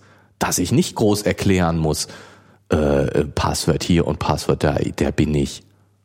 Sondern ich bin derjenige aufgrund meiner privaten Adresse. Mhm. Okay. Egal wie der Vorderteil, der die Route zu mir ja. sich wechselt. Und es ist egal, ob, ob, ich mich im WLAN hier an der Uni oder im WLAN bei mir zu Hause oder, oder bei Starbucks im, oder, oder genau so. mich einlogge. Mhm. Ich bin eben sozusagen erreichbar. Und das ist natürlich was, was Service Provider auch nutzen wollen. Und deswegen, und ich auch, ich will ja auch die Vorteile davon haben. Also ich denke, das ist was, was, was sich durchsetzen wird. Das wird das sein, warum sich IPv6, denke ich, durchsetzen wird. Und was aber äh, natürlich Sicherheitsprobleme mit sich bringt, die im Moment durch dieses Network Address Translation verdeckt mhm. sind. Naja, ich meine, jetzt ist es ja so, ich bin hinter irgendeiner Feier also in, oder in einem Subnetzwerk das meldet sich bei, bei Google an mit ähm, die Nummer 4711 ruft an äh, und hätte gerne irgendwie äh, was und das wird dann äh, runtergemeldet und Google kennt auch nur die Nummer 4711. Das heißt, es weiß auch gar nicht, wer da jetzt tatsächlich dahinter sitzt. Und würde ich mich mit demselben Gerät in einem äh, anderen Netzwerk befinden, dann würde da 5812 anrufen ähm, und für Google sieht das aus wie zwei verschiedene Anfragen, aber letztendlich ist dasselbe Endgerät dahinter. Genau. Und wenn ich mich jetzt nicht identifiziere durch äh, Passwort Benutzername und Passwort, genau. ähm, dann sind das, ist es sowas wie zwei verschiedene Personen oder zwei verschiedene äh, Anfragen. Äh, in dem Moment, wo ich mich identifiziere mit meiner äh, meinen Accounts, dann weiß Google, ach, das ist derselbe, dann genau. geben wir die Daten wieder raus. Das ist nicht mehr dann der Fall, wenn schon auf Geräteebene eine Identifikation möglich ist. Also der, genau. die logische Ebene mit Benutzername, Kennwort fällt dann weg. Das ist dann so eine reine äh, Hardware-Erkennung, wenn man genau. so will. Hm? Ich meine, theoretisch existiert diese Hardware-Erkennung heutzutage auch schon. Jede Netzwerkkarte, WLAN oder LAN, hat eine sogenannte MAC-Adresse, die eine, äh, eindeutig ist, weltweit eindeutig ist. Die Firmen vergeben die. Äh, und insofern ist sozusagen das Gerät aufgrund dieser MAC-Adresse, der, der Netzwerkkartenadresse, schon identifizierbar. Nur wird die natürlich nicht standardmäßig einfach so übermittelt. Sondern was, was übermittelt wird, ist die IP-Adresse. Mhm. Und die wechselt eben oder ist sogar hinter einer, hinter einer Network Address Translation versteckt. Ähm, und insofern, aber also die, die, die, die, die, diese eindeutige Identifizierbarkeit äh, ist in dem Sinne schon in gewisser Weise gegeben. Ähm, ja, aber wie gesagt, es wird eigentlich normalerweise nicht übermittelt. Also der, der ähm, mein Router kennt meine MAC-Adresse, äh, weil er mir die Pakete schicken soll. Und auf, auf ganz unterer Ebene ist eben die, die, die, das Ziel, sozusagen wird die MAC-Adresse dann in die IP-Adresse oder die IP-Adresse in die MAC-Adresse übersetzt. Und das ist das, also ganz tief unten äh, spielt die dann wieder eine Rolle, aber die wird eben normalerweise nicht weitergegeben. Ähm, Du hast nicht selten, wenn du jetzt ein WLAN zum Beispiel hast und konfigurierst zu Hause, hast du so, so einen MAC-Adressenfilter.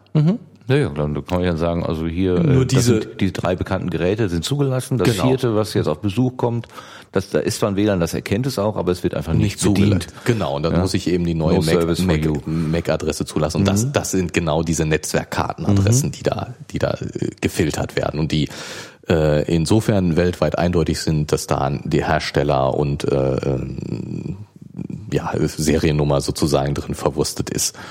Ähm, die aber natürlich auch ähm, ja, gefegt werden können. Du kannst so tun, als ob du eine andere Adresse hast. Das ist jetzt nicht keine Hexerei. Ich Also insofern von ist das keine hundertprozentige Sicherheit, nicht Ja, wirkliche Sicherheit, ja, aber Ähm, ja, hörte mal von einem Fall, da hat jemand äh, bei einer Börse eine Netzwerkkarte gekauft, mit der vorher irgendwelche kriminellen Handlungen begangen worden sind. Äh, und warum auch immer, aber diese MAC-Adresse war bekannt im Zusammenhang äh, mit dieser kriminellen Handlung. Und äh, der Käufer, der das im guten Glauben erworben hat, wurde dann irgendwann mal von Ermittlungsbehörden aufgesucht und gesagt, hier.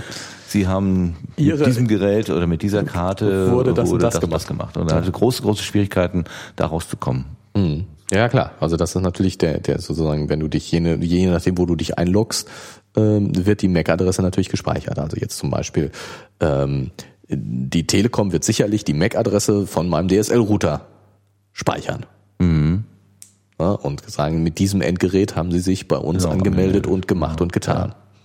Ist denn dann diese MAC-Adresse vom Endgerät äh, auch dann Teil der, der IPv6-Identifizierung? Wird die dann genutzt oder gibt es nochmal eine, eine extra Nummer irgendwie? Die müsste ja dann auch dem Gerät dann eingeschweißt werden, zugeschweißt werden. Ich meine, wenn die sowieso Ich- da ist, wäre es ja sehr sinnvoll, dass man die dann benutzen würde.